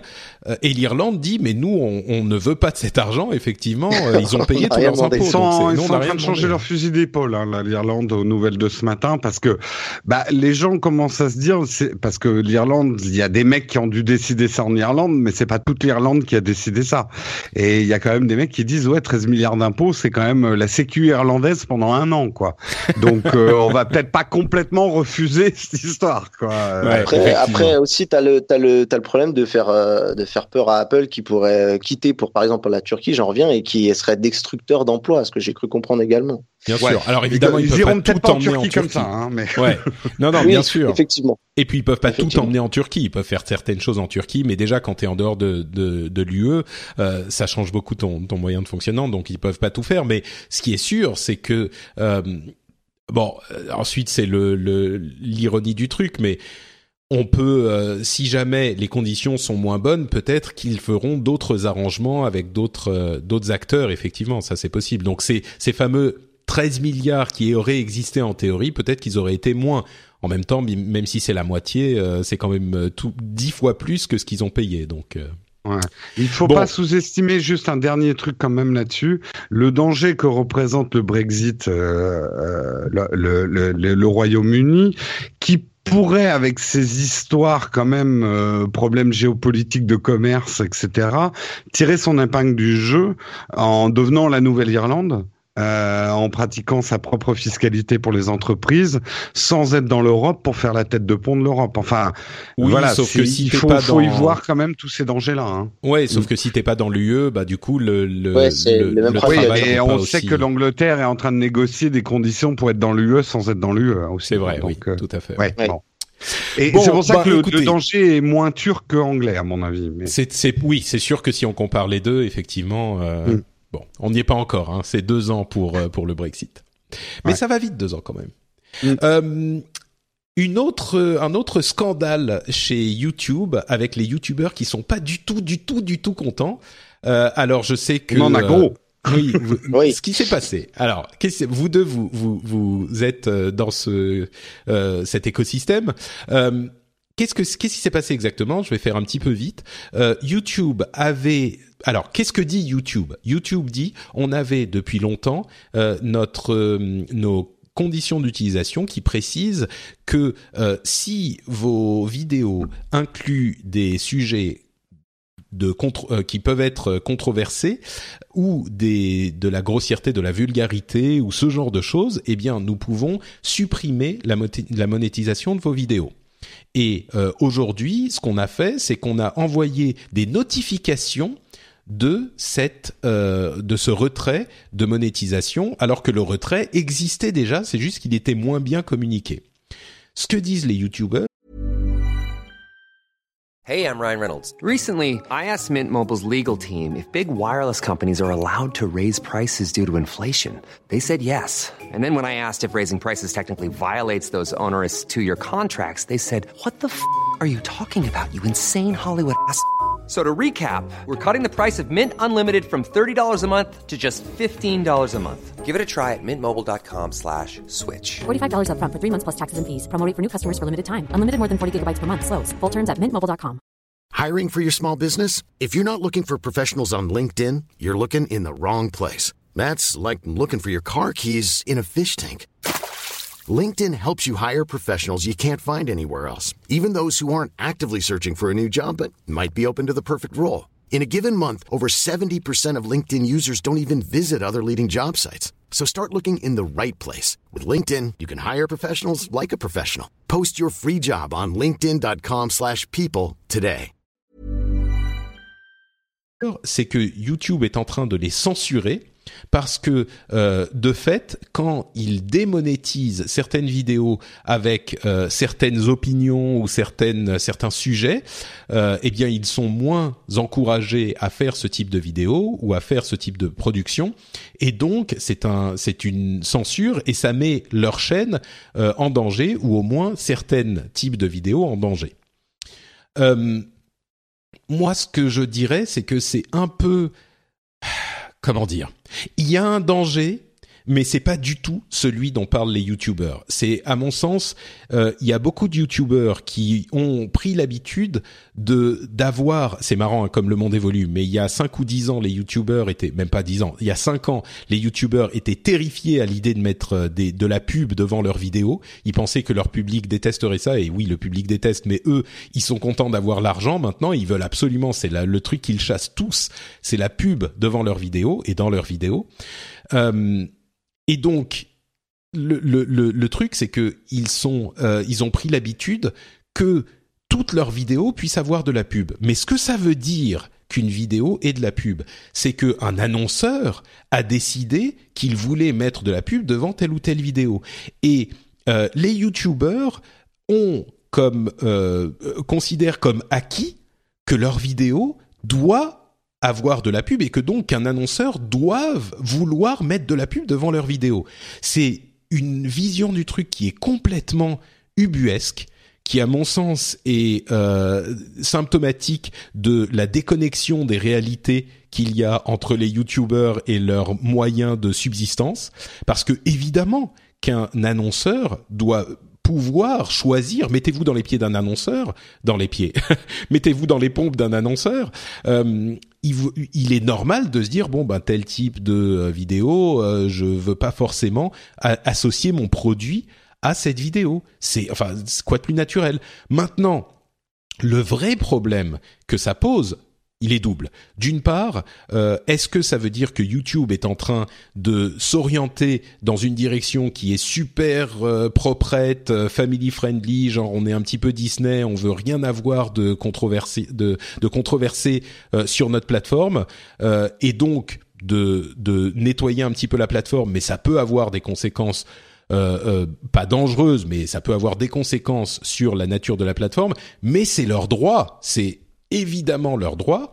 Euh, L'autre problème, c'est comment est-ce que ces, ces, euh, ces démonétisations, ou plutôt comment est-ce que ces guidelines, ces sujets sont décidés, comment est-ce qu'on décide que telle ou telle vidéo correspond ou ne correspond pas à euh, ces sujets controversés, parce que évidemment, quand on dit on veut pas parler de euh, sujets controversés, on, on, peut euh, supprimer, enfin supprimer la monétisation d'une vidéo d'un petit YouTuber euh, qui va parler de, euh, je sais pas moi, de terrorisme ou d'un viol, des sujets évidemment négatifs, mais on va jamais aller supprimer la monétisation d'une chaîne comme, je sais pas moi, CNN, TF1, enfin les grands, les grands médias, évidemment qui vont pas Pardon Nowtech.tv, oui, par exemple, bien sûr, jamais euh, les grands grands médias ne vont pas Oui, donc, non, moi je dis des gros mots, hein. Non, mais, euh, mais donc voilà, non, mais c'est vrai en plus. C'est hein. le c'est le c'est le, le, la grosse euh, problématique et le le cœur du problème en fait c'est qu'il n'y a pas de concurrence à Google. C'est le cœur du problème depuis le début c'est encore le cœur du problème ici c'est pas prêt de changer a priori. Euh, Google est la plateforme de vidéo sur le net il y en a d'autres qui essayent de grappiller des parts de marché mais ils ont un mm. monopole et c'est c'est là le vrai problème. Quand ils font un changement on n'a pas de recours facile euh, et d'autre part l'automatisation de ce genre de choses pose des problèmes. Ça a, ça, ça a posé des problèmes euh, pour le copyright. Ça ça a posé des problèmes pour le fair use même s'ils sont en train de corriger petit à petit ou d'essayer de corriger ces problèmes là mais euh, voilà en gros j'ai peint le fond de, de, ce débat et avec mon avis au hasard Mathieu qu'est-ce que tu penses de tout ça toi? Eh ben écoute, euh, moi je suis tout jeune youtubeur. Euh, après, euh, j'avoue que ma chaîne elle est assez nouvelle politique YouTube friendly parce que bon, c'est il y a pas il y a très peu de bah il y a pas de sujet à polémique. quand on parle de smartphone, on dit très peu de gros mots, donc c'est vrai que c'est vrai qu'à ce niveau-là ou de tech en général, on, on, on est plutôt à couvert. Mais effectivement, alors ça, c'est c'est il y a deux visages dans cette dans cette polémique, c'est que tu as effectivement des gars, des youtubeurs que je regarde qui sont super créatifs, euh, notamment certains par exemple qui critiquent euh, les chaînes YouTube d'autres youtubeurs et qui euh, lui aussi s'est exprimé par rapport à ce sujet parce que ben ça ils, ont arrêté de monétiser ces, ces vidéos et, et là et là tu te demandes oui s'il n'y a pas un peu de censure qui passe derrière. Maintenant maintenant je comprends aussi honnêtement ce que tu dis, c'est-à-dire que quand tu es annonceur déjà tu peux avoir le droit de choisir sur quelle vidéo tu as envie d'apposer ta marque, puisque ça forcément il y a, y a, un écho entre les deux, euh, même si des fois tu choisis pas toujours. Et, et par la suite, euh, j'ai envie de dire, euh, euh, YouTube devient de plus en plus un média euh, qui risque même de dépasser la télé. Donc, j'ai envie de dire, malheureusement, YouTube était l'anti-télévision et de plus en plus, avec le fil du temps, ça arrive vers un, vers un format qui va de plus en plus euh, vers la télé, c'est-à-dire avec des choses de qualité, avec euh, voilà, avec des envies de, avec des ambitions. YouTube a, a l'ambition de détrôner la télé, hein, ils l'ont dit plusieurs fois. Donc c'est vrai que ben c'est c'est un peu euh, c'est un peu compliqué. Est-ce que YouTube est pas en train de de se de se de censurer c'est les, les personnes qui lui ont peut-être donné le succès qu'il a aujourd'hui? C'est c'est une question qui est pas simple à répondre. Ouais, il y a, y a effectivement ce sentiment de nous, on était là au début et maintenant vous nous tournez le dos. Euh, J'aimerais préciser euh, encore des choses. Il n'est pas interdit à ces youtubeurs d'aller chercher des contrats par eux-mêmes. Ils peuvent tout à fait, euh, il peut y avoir un annonceur qui va dire bon bah nous on veut mettre nos pubs sur telle chaîne pour telle vidéo euh, et c'est tout à fait possible. Ça veut pas dire qu'ils ont interdiction de, euh, de, de monétiser leurs vidéos. Euh, ils ont simplement le, le, pas accès au au truc automatisé, mais si une, une, un annonceur décide, bah moi je veux euh, sponsoriser telle vidéo, c'est tout à fait possible s'il la, la cible spécifiquement. Donc, ouais, là encore c'est un c'est un Après- élément après- pour après, moi si- qui Si je me joue l'av- l'avocat des youtubeurs, quand tu démarres, euh, notamment comme moi, et que tu as quand même déjà ton principe, ton idée, euh, d'ailleurs qui peut aller à l'encontre de cette politique YouTube, mais tu sais que ça va plaire au grand nombre parce que bah voilà, t'y crois. Euh, en général, quand tu démarres, c'est difficile de trouver des, des soutiens très vite, et c'est vrai que la monétisation par la pub, c'est le premier point de départ qui te permet de après d'aller franchir des étapes euh, pour voir plus loin. Maintenant, Ouais, euh, maintenant, comme tu le dis, YouTube ne censure pas. C'est vrai que ce qu'on dit, c'est un peu, enfin, c'est ce que je dis en tout cas, c'est est pas totalement vrai. C'est-à-dire que vous pouvez faire des vidéos euh, à controverse et euh, et qui sortent des nouvelles guidelines de, de YouTube, mais ben dans ce cas-là, il faudra vous passer de la monétisation. et elles sont pas. Je sais, Jérôme, je suis désolé, je sais que tu boues derrière ton micro et que tu veux euh, Oh, prendre la parole. Euh, elles sont pas nouvelles ces guidelines. C'est juste qu'ils les implémentent de manière un petit peu différente. Et ce qui me frustre, c'est qu'il y a, y a effectivement des sujets et des, des vidéos où bah, ça devrait pas être affecté exactement de cette manière. Il y a des gens qui parlent de dépression, de suicide, de, de sujets graves qui sont importants et qu'il est nécessaire d'avoir euh, sur une plateforme comme YouTube qui sont affectés par ce genre de choses. Je comprends que c'est un problème euh, et que c'est c'est un, un problème qu'il faut résoudre. Maintenant, je pense vraiment que, enfin moi, toutes les vidéos que j'ai vues de gens qui étaient, euh, qui, qui critiquaient ce système de manière, on va dire, véhémente. D'une part, c'était des vidéos dont les titres étaient euh, YouTube euh, ferme ma chaîne, je sais pas quoi faire, machin. Et c'est généralement des, euh, des des vidéos, des séries où les gens sont, je vais oser le, le mais non, j'ai dit des séries, pas Siri. Tais-toi, c'est mon téléphone qui s'active. Sérieux. Bon, euh, et c'est généralement des chaînes où les gens font de leur fonds de commerce euh, le fait d'être, bah, c'est des petits cons. Je je je je je Ah, j'ai peine que à des me amis. retenir. J'ai peine à me retenir. Ouais, voilà, voilà, c'est du, buzz facile, voilà. c'est du putaclic, c'est des gens qui qui font dans la polémique, dans la controverse. Et évidemment qu'il peut y avoir des sujets polémiques et des sujets à controverse. Je dis pas le contraire, mais il y a différentes manières de le traiter euh, et il y a des manières qui sont euh, un petit peu moins éthique peut-être, je sais pas quel est le mot, mais euh, quand tu passes ton temps à hurler dans ta vidéo et à, à- à proférer des injures et des insultes, euh, je dis pas que la vidéo a pas le- moyen a pas euh, devrait pas exister, pas du tout. Au contraire, je pense qu'il est important qu'elle existe. Mais je pense que c'est quand même un petit peu fort de café quand euh, on dit que quand ils viennent ensuite nous dire que YouTube a le devoir de les financer en plus. Tu peux exister, mais démerde-toi pour trouver tes, sources de financement, pour trouver tes... Et c'est possible, tu peux te faire financer par ta communauté, tu peux aller chercher des annonceurs toi-même, tu peux... Les, ils n'ont pas... euh, YouTube n'a pas le, devoir, l'obligation d'aller te chercher les annonceurs et de de- d'associer de, force les annonceurs à ta chaîne. C'est... Enfin bon, Ouais, surtout Jérôme... que YouTube euh, est à peine rentable. oui, en plus, en Oui, plus, YouTube ne fait justement, pas c'est ce que assez je veux dire. Là, là, moi, Et donc, ça leur Bon, coûte de je- l'argent quand ils démonétisent. C'est-à-dire que ta Je- chaîne, le service qu'ils te fournissent, c'est l'hébergement de ta vidéo et la bande passante qui coûte de l'argent à YouTube. Bref, j'ai pas réussi à rester calme. Jérôme, Jérôme, vas-y. Oui, non, mais j'ai le même énervement que toi, en fait. Euh, je suis tout à fait d'accord avec toi euh, sur euh, sur les grandes lignes. Effectivement, il faut arrêter de croire que les annonceurs et la publicité, c'est les vaches à lait destinées à financer notre web libertaire et gratuit. On a tout le droit de faire. C'est la liberté fondamentale pour un, un annonceur, donc un commerçant derrière ou un industriel, de dire non, j'ai pas envie que euh, mes pots de yaourt passent avant un mec qui euh, qui met de la morve sur les passants. Euh, et ne rigolez pas, ce type de vidéo existe sur YouTube. Donc Je sais pas où non tu mais traînes sur YouTube, mais ça fait peur. Il y a des chaînes qui font peur, honnêtement. Parfois, je mets un tuba, un masque, mais ça suffit pas. Euh, ce que je veux dire, c'est que, alors, je comprends que culturellement, euh, mais, mais quelque part, ça a déjà changé. C'est là où je, je, trouve que les mecs, effectivement, euh, sautent un peu vite à la gorge de YouTube. Ça a déjà changé depuis cinq ans.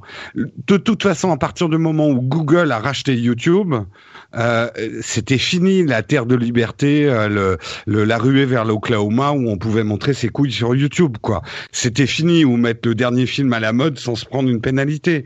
Euh, déjà avec la gestion des ayants droit, euh, YouTube a quand même serré la vis plus que n'importe quel autre diffuseur de vidéos sur le web. Je prends par exemple Dailymotion, vous avez beaucoup moins de risques de vous faire bloquer une vidéo sur Dailymotion que sur sur YouTube par les ayants droit. D'abord aussi parce que euh, Dailymotion paye la SACEM. Mais c'est une autre histoire.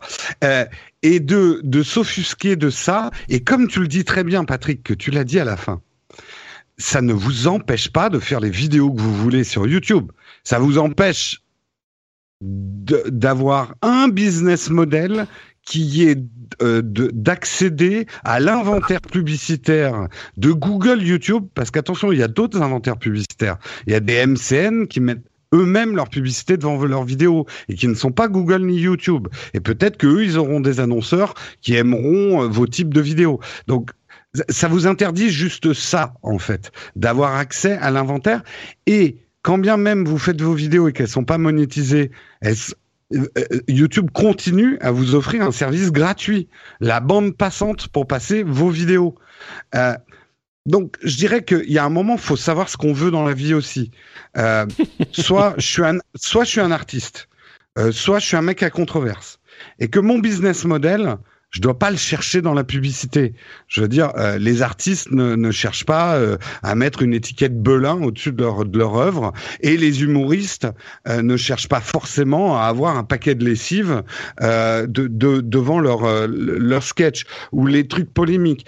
Il y a d'autres moyens de financement qui existent. Je dis pas qu'ils sont faciles, mais qui existent. Si vous avez une communauté qu'elle vous est fidèle et qu'elles aiment, qui aiment ce que vous faites, bah vous faites du crowdfunding et vous pouvez continuer à diffuser sur YouTube.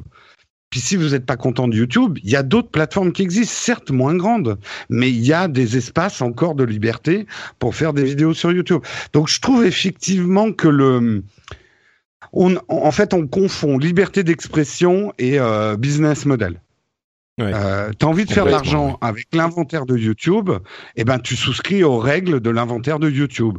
Regardez ouais. un mec comme Kazenestat, il bip tous ces gros mots, son contenu pourrait passer à la télé, il fait son truc, lui c'est l'argent des pré-rolls devant ses vidéos qui lui rapporte un max de pognon. Il a conçu son produit euh, audiovisuel dans ce sens-là.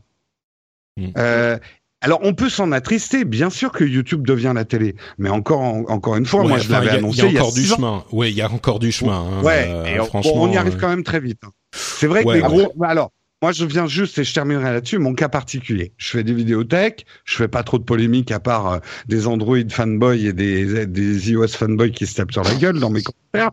Mais bon, globalement, je fais pas de polémique. Après, j'ai un style, j'ai une manière de parler. Parfois, je parle comme un chartier, je fais des vulgarités et ce genre de choses effectivement, si YouTube commence à me bloquer mes vidéos, enfin à bloquer la monétisation de mes vidéos parce que j'ai mis des gros mots, bah euh, je suis le parfait exemple. Je ne construis, je mets pas tous mes œufs dans le même panier. Je n'ai pas construit mon business model naissant de Naotech TV uniquement avec la monétisation YouTube. J'ai à côté une communauté qui me soutient. J'ai des liens d'affiliation Amazon. Il faut voilà avoir plusieurs moyens euh, d'assurer euh, une subsistance ou une rentrée d'argent quoi. C'est ça aujourd'hui ouais. aussi. Euh, voilà. Tu sais le pire. Bref. Le pire dans toute cette histoire et on va on, on va avancer, c'est que la raison pour laquelle ça a été tourné en mayonnaise comme ça, autant par la plupart d'entre eux, pas par tous. Encore une fois, il y en a qui ont des préoccupations légitimes et certaines de ces préoccupations sont légitimes. Mais il y en a beaucoup qui euh, ont fait tourner le truc à ce point parce que c'était de la controverse et que ça faisait des clics. Exactement. Et, et, et moi j'ai vu. je veux pas je termine juste un truc, j'ajoute juste un truc. Il y en a, il y a certains Français qui ont dit, oh, regardez mes vidéos sont bloquées. Comme par hasard, la vidéo a été débloquée, la pub a été débloquée très rapidement derrière. Donc tout le monde cliquait pour voir la vidéo où la pub avait été bloquée et maintenant la pub elle est remise en place. Exactement. mais ça, c'est, ça, c'est jackpot. Exactement. mais j'ai vu, mais moi effectivement, j'ai vu plusieurs vidéos de gens qui se euh, plaignaient de la censure et de la, la du blocage de monétisation euh, avec des centaines de milliers et des millions de vues et les vidéos étaient monétisées. C'est quand même l'ironie suprême, quoi. C'est plus cette ambiance-là qu'il y a chez les YouTubeurs qui commence à me dégoûter de YouTube. Hmm. Bah, après, après, j'ai Jérôme, il y a, un côté très opportuniste en ce moment et des gens qui voilà sont un peu sans foi ni loi, sans ah. sans, sans, être méchants sur YouTube et j'aime pas du tout l'ambiance qui s'en dégage chez certains. Chez certains. Après après Jérôme, juste pour pour aller dans ton sens, tu me dis si j'ai tort ou pas. Enfin même Patrick, je t'invite à me dire si j'ai tort ou pas. Faut dire ce qu'hier la génération YouTube, c'est des gens qui sont quand même beaucoup plus jeunes que nous. Ah euh, voilà, moi j'ai la trentaine, euh, Jérôme, euh, pareil, euh, bien passé, j'imagine. Oui, merci. non, mais je veux dire, je veux dire, ah, c'est vrai que YouTube appartient à une génération assez jeune où aussi on leur a un petit peu éduqué, tu vois. C'est un peu le même phénomène que le MP3. À l'époque, on téléchargeait nos musiques en MP3 un peu. Et un jour, on nous a dit, ça, mais c'est illégal ce que vous faites, c'est pas bien. Et ça a mis, ça met des années à, à faire en sorte que les gens comprennent. Et, et le dernier point, après, je vous laisserai réagir. Le dernier point, c'est faut dire ce qui est. Euh, à chaque fois qu'il y a un changement majeur sur YouTube, il y a un levé de bouclier tout le temps, tout le temps, tout le temps. Est-ce que dans six mois on en reparlera? Je ne sais pas. Non, mais moi, à mon avis, dans deux semaines, on n'en parle plus. Mais je l'ai évoqué parce que ça a fait tellement de bruit. Euh, et, et, à chaque fois qu'il y a un changement euh, sur n'importe laquelle de ces grosses plateformes, euh, entre parenthèses, il y a euh, Periscope qui est monétisé aussi maintenant. Euh, donc, Jérôme, la rumeur est quand Non, la rumeur, c'est parce qu'attention, il y a eu un fake hier sur la monétisation. C'est confirmé par Periscope ou? Parce qu'il y a un Periscope qui a annoncé... sur Mashable et que ah, c'est alors si c'est sur Mashable peut-être. Si si, c'est le ils appliquent le problème le programme euh, Amplify à, à, à Periscope en fait. Donc ça va arriver je mm. pense bientôt. Mais bref, euh, pour répondre à ce que tu disais Mathieu, moi je crois qu'effectivement c'est un problème de génération et que les jeunes sont euh, non pas les les jeunes d'aujourd'hui n'ont pas les bons repères, n'ont pas les bonnes euh, les bonnes euh, les bons réflexes, les bonnes valeurs et attention, c'est ce point qui est extrêmement important, c'est que les jeunes d'aujourd'hui n'ont pas les bonnes repères ni les bonnes valeurs, comme tous les jeunes de toute l'histoire entière. C'est-à-dire que comme nous à l'époque, comme nos parents avant avant nous, il faut il faut un moment pour se former, pour comprendre, pour euh, et c'est pas quand t'as ta carte d'électeur à 18 ans que tu deviens tout à coup, hop, voilà, t'as tout compris à la vie, quoi. Contrairement à ce qu'on pense tous quand on a 18 ans. Donc oui, effectivement, c'est un petit peu normal. Euh, c'est il y a beaucoup de gens. C'est un peu de la faute.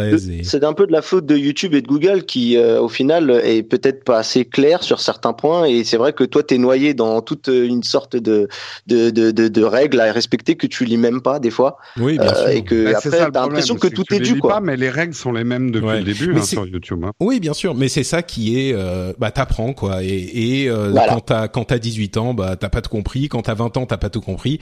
Quand t'as 30 ans, t'as compris un petit peu plus, mais toujours pas tout. Et je suis sûr que ça continue jusqu'à jusqu'à 50, 60, 70 ça montre bien le problème et l'inculture et quand même un petit peu le ça existe depuis plusieurs années une case quand tu publies sur YouTube qui dit par exemple ma vidéo est sponsorisée, j'ai été rémunéré pour parler d'un produit. Hmm. Euh, et alors qu'il y a le scandale sous-jacent de toutes ces vidéos sponsorisées non déclarées, il y a un moyen très simple, il faut cocher une case pour le déclarer à YouTube et t'es traité en tant que tel. Mais ceux qui font des vidéos sponsorisées ne la cliquent pas cette case. Donc, euh... écoutez. Euh Continuons à avancer. Euh, on a couvert euh, en long, en large et en travers ces, ces trois sujets de l'IFA, d'Apple et de la entre guillemets censure sur YouTube. J'ai bien fait de la passer, de la passer en, en sujet principal. Au début, elle n'y était pas, mais je me suis dit ça risque de, de, de générer des conversations. Donc euh, bon, on peut on peut avancer. Hein. ça va, Jérôme? T'as dit tout ce que t'avais à dire? Oui, oui, non, mais euh, au moins, euh, voilà, nous aussi, on est énervés, mais pas dans le même sens que ceux qui font des vidéos. Euh, YouTube, tu pues de la gueule. Très bien. euh, passons aux news et rumeurs sur lesquelles on va passer beaucoup plus rapidement, euh, avec notamment l'annonce d'une euh, d'une soirée, non pas d'une soirée, l'annonce d'une conférence euh, Google sans doute à venir au début du mois d'octobre que nous a signalé entre autres Free French sur le Reddit du rendez-vous tech. Donc euh, peut-être des, des annonces sur un téléphone Nexus, en fait qui serait pas un Nexus, même il y en aurait deux qui seraient sous la marque Pixel. Le, des annonces sur le Daydream, leur plateforme de réalité virtuelle, et un Chromecast, pas un Chromecast, un Chromecast 4K. Donc ça serait une Chromecast, c'est un joli nom de start-up pour faire des économies. Hein. Ouais, Chromecast, c'est très bien. Euh, donc une grosse conférence en octobre, sans doute. Euh, et, et, vous avez été très très nombreux, ça m'a vraiment fait rire, à, à, faire comme léthargique panda sur Reddit et sur Twitter et par email et partout, et à me euh, signaler ou à m'associer à cette news selon laquelle Google aurait abandonné le projet ARA, qui était euh, la tu avais raison, Patrick. c'est marrant hein, parce que c'est c'est en fait ce projet ARA, c'était l'évolution du projet de téléphone modulaire sur lequel il travaillait depuis quoi deux ans, trois ans maintenant. Euh, ouais et que j'avais, c'était peut-être l'un de mes plus gros, euh, euh, pas coup de gueule, ouais, mais enfin j'avais été sceptique. Hein. Voilà, j'avais été sceptique, ouais. ouais. très très sceptique. Mais on avait eu un débat aussi avec le LG G5 sur la modularité en fait des mobiles. Toi, tu y croyais pas. Ouais, et mais Jérôme, euh... il est de mauvaise foi. Je l'ai entendu sur Texcop. Il a dit que t'avais pas entièrement raison. Alors que je trouve totalement. bah, non, mais je peux, je continue à le dire. Mais bon, sans repartir sur la modularité, euh, qui est qui est un, un, sujet presque à part, euh, les téléphones euh, bah, entièrement modulaires, qui sont entièrement constructibles. Mm. Le projet ARA avait beaucoup évolué d'ailleurs, mais euh, il les semble-t-il abandonné. Peut-être qu'ils vont utiliser la technologie euh, avec en faisant du des partenariats avec d'autres constructeurs, mais pour eux, le projet est, est abandonné. Et, et c'est vrai que vous avez été très nombreux. C'est marrant parce que alors, comme on disait, j'avais été très clair sur le fait que le gros problème que ça me posait, c'était que pour moi, c'était beaucoup de poudre aux yeux, dans ce sens que ce dont il parlait euh, n'était pas euh, concrètement ne pouvait pas être réalisé à grande échelle et sur le long terme. C'était pas, il y avait un cœur au, au, à la base qui était intéressant, mais c'était pas du tout ce que les gens avaient euh, pris euh, et, et il voyait ça comme une sorte de vague qui allait transformer la manière dont on utilisait nos smartphones et dont on construisait les smartphones. Et ça, c'est ce que j'avais critiqué. Déjà, le projet avait énormément évolué. C'était déjà plus un téléphone euh, dont on pouvait changer toutes les parties. C'était uniquement un cœur, euh, un, un, un, le principal du téléphone. On pouvait ajouter des petits modules. Et même ça, pour des raisons de réorganisation interne, visiblement, c'est un projet qu'ils ont voulu abandonner. Mais c'était vraiment marrant de voir la quantité de personnes qui m'ont ah, ça avait euh, marqué. qui m'ont qui m'ont. Alors il y avait ça les deux gros trucs auxquels je croyais pas c'était ça et le Google Glass. Donc les, euh... les ouais les, les Google Glass. Bah ça a été deux fights historiques avec Cédric hein euh, mm. le Hara et, et, les Google enfin fight. Deux deux opinions divergentes. départ, ouais. Ouais. Donc voilà, ça c'était c'était marrant à noter. Hein. Je l'ai je l'ai noté. Après comme ça. après juste euh, juste un petit truc sur le projet ARA, on a même vu qu'à la fin il y avait des problèmes techniques, c'est-à-dire que le la ouais. système qu'ils avaient mis en place pour euh, que les modules tiennent euh, finalement était pas si euh, si solide que ça. Donc euh, je crois que ouais. même il y a on a peut-être été arrivé au bout de la technique. Bah, il y a un problème, avait... c'est que si tu fais des électroaimants suffisamment puissants pour maintenir des pièces, euh, même en cas de choc, ça veut dire que si quelqu'un met son smartphone dans sa poche, les clés, les pièces, tout vient se coller à ton smartphone, quoi. Il y a un moment, il y a un problème qui devient euh, physique, quoi. Hmm. C'était, alors visiblement, c'était. Euh c'était quand ils ont annoncé la manière dont ça fonctionnait. Moi, j'avoue que j'avais été euh, surpris et enthousiasmé par ce type de truc, mais si c'était peut-être trop beau pour être vrai, quoi. Donc, euh, un autre mmh. truc qui était qui est intéressant, c'est sale coup pour Samsung euh, qui s'est pris toutes les blagues du monde. Il y avait deux plaisanteries ces dernières euh, ces derniers jours. C'était d'une part Apple avec euh, sa, sa sa déclaration d'impôt et d'autre part les Sam Samsung Galaxy Note 7 qui explosent un petit peu partout dans le monde. Alors ils ont dû faire un rappel complet de toutes les machines. Il y a qu'une partie évidemment des machines qui sont euh, qui sont problématiques, mais les les batteries ont un, un, petit risque de, de peut-être pas d'explosion, ça, on a l'impression que ça fait grenade, mais euh, quand même de prendre feu, de, quand de même, prendre hein. feu, oui, c'est quand même pas une plaisanterie. Donc il y a eu une vingtaine de cas apparemment. 35, 35, 35 reconnus pour l'instant par Samsung. Donc c'est pas complètement anecdotique. C'est pas complètement anecdotique, surtout que à ceux qui le comparent au Bengate d'Apple sur les iPhone 6, le problème d'un truc qui prend feu sur des, des téléphones que les gens rechargent pendant qu'ils dorment souvent à côté d'eux, c'est un peu plus grave qu'un téléphone qui se plie dans ta poche si tu t'assieds dessus. Évidemment. Euh, genre le catastrophe que ça pourrait engendrer. Je, voilà. Et d'ailleurs, euh, Samsung malheureusement a payé cher euh, cette, euh, ce problème avec leur action qui a chuté. Et le, pire, c'est qu'ils ont fait absolument tout ce qu'il fallait. le Note 7 est un excellent téléphone en termes de de com et de de rappel. Enfin, ils ont rappelé tous les téléphones. C'est une opération qui va leur coûter hyper cher. D'ailleurs, c'est peut-être pour ça que ça que leur leur action a baissé. Et peut-être un chiffre, c'est 7 milliards. C'est ça, 7 voilà. milliards apparemment. Alors ouais, mais ça coûte quand même moins cher que la, le coup de canif qu'ils vont avoir sur l'image de marque. Ouais, mm. ouais, ouais. Mais mm. non, ouais, bon. Et, et c'est peut-être bah, aussi parce que Apple. À oui, c'est sûr, c'est sûr. C'est peut-être aussi parce qu'Apple a sa conférence juste cette semaine et c'est arrivé au pire moment parce que les gens se reportent peut-être en, attendant de voir ce qui va se passer chez Apple. Bref, euh, euh, ouais. ouais, Jérôme? Non, il faut se mettre quand même à la place. Nous, bon, on sait que 35, euh, il y, a, aussi des iPhones qui prennent feu. Tout ce qui a une batterie peut prendre feu. Donc on relativise. Mais ce qui est très mauvais, c'est au niveau du grand public parce que t'as beau les rappeler tout ça, les gens, tu leur donnes à choisir entre un téléphone qui peut prendre feu euh, chez eux et leur faire brûler leur maison et des téléphones qui n'ont pas cette réputation-là le, choix est vite fait. Donc moi j'ai envie de dire c'est presque mort pour le Note 7 et c'est d'autant plus dommage que c'est un excellent téléphone quoi. Bon, euh, très rapidement, GoBottom sur euh, Reddit nous a mis une petite histoire selon laquelle Google va commencer à punir entre guillemets dans leur euh, classement hein, les sites mobiles qui sont trop, qui, qui qui ont des pop-up qui sont trop envahissantes et ça c'est plutôt une bonne nouvelle. Et Facebook fait un petit peu la même chose avec les sites qui se chargent trop lentement. Je l'ai mentionné les deux ensemble parce que c'est marrant. On a l'habitude de voir Google faire entre guillemets influencer, faire changer ou influencer le web avec ses décisions pour son classement, c'est marrant parce que Facebook commence à arriver dans la même catégorie et ce sont des grosses sociétés qui euh, décident finalement de, euh, enfin pas qui décident, mais par leurs décisions internes, euh, influencent le, le, web. Et en l'occurrence, ben, c'est plutôt dans le bon sens. Hein. Je pense que personne n'aime les sites euh, qui sont tellement chargés de pubs ou tellement mal conçus qu'ils se chargent très lentement, ou euh, les sites où il y a des grosses pop-up. Mais euh, mais c'est intéressant, je dirais, que ça soit des grosses sociétés qui font ça. Évidemment, il n'y a pas d'autre solution. C'est pas comme si on pouvait avoir la police d'internet qui va voir les différents sites et disent et disent ah vous vous téléchargez vous vous votre page s'affiche trop lentement. Euh, et puis quoi? Donc euh, bref. Excès de lenteur. ouais excès de lenteur. Mais qu'est-ce que tu fais? Tu payes à l'internet? Tu tu tu rembourses de l'argent à tu payes à Corben le chef de l'internet. Ah bah oui c'est vrai. Un chèque à Corben voilà. un chèque à Corben ça serait ouais bah dans ce cas-là moi je serais pour.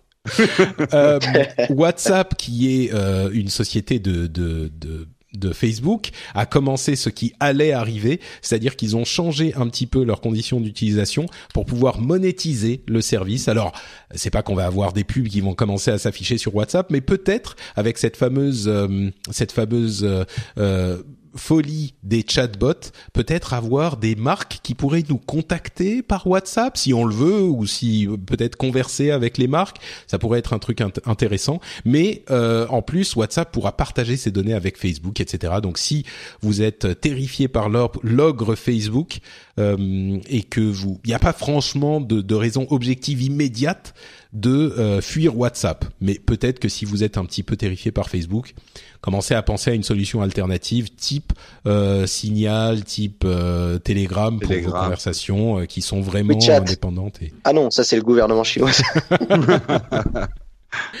Euh, à propos de gouvernement, tiens, ils font pas que des trucs euh, surprenants dans le mauvais sens du terme.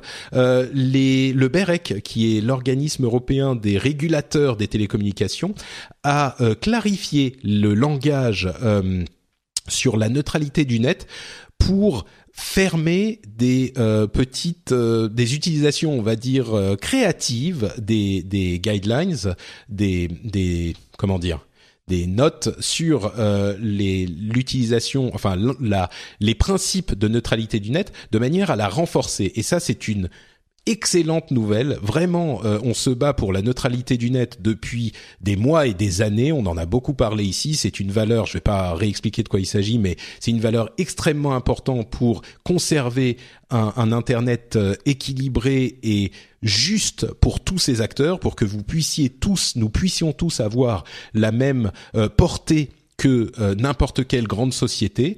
Et cette neutralité du net a été renforcée très clairement par le BEREC au niveau européen. Et, et je pense que c'est une preuve éclatante de l'importance d'avoir des organismes indépendants qui travaillent au niveau européen, même je pense que en dehors des influences qu'on peut avoir au niveau euh, nationaux, euh, ça, leur donne plus d'indépendance au niveau européen et ça a donné. Alors c'est un groupement hein, d'organismes nationaux, mais c'est quand même euh, ça a donné un résultat que moi je n'espérais presque plus sur les clarifications sur la neutralité du net et qui du coup a forcément des conséquences évidemment au niveau au niveau local, au niveau national. Donc très bonne nouvelle à ce niveau-là. Euh, en France, par contre, on a euh, passé la loi que j'avais évoquée à un moment euh, sur le copyright des images. Alors, je ne sais pas très bien où ça en est au niveau législatif en France, mais visiblement, c'est passé avec la, loi sur la liberté de création. Alors c'est vraiment c'est le double speak, on est c'est 1984 quoi, qui oblige les euh, agrégateurs type en fait c'est une loi pour Google Images hein, soyons clairs mm. euh, si votre image apparaît dans Google Images euh, Google doit payer des royalties à aux, ayants droit et alors ça on avait déjà évoqué les problèmes mais combien comment est-il possible de découvrir qui est l'ayant droit d'une image qui a utilisé, qui a été utilisée dans un blog euh, quelque part que vous avez indexé automatiquement, on ne sait pas.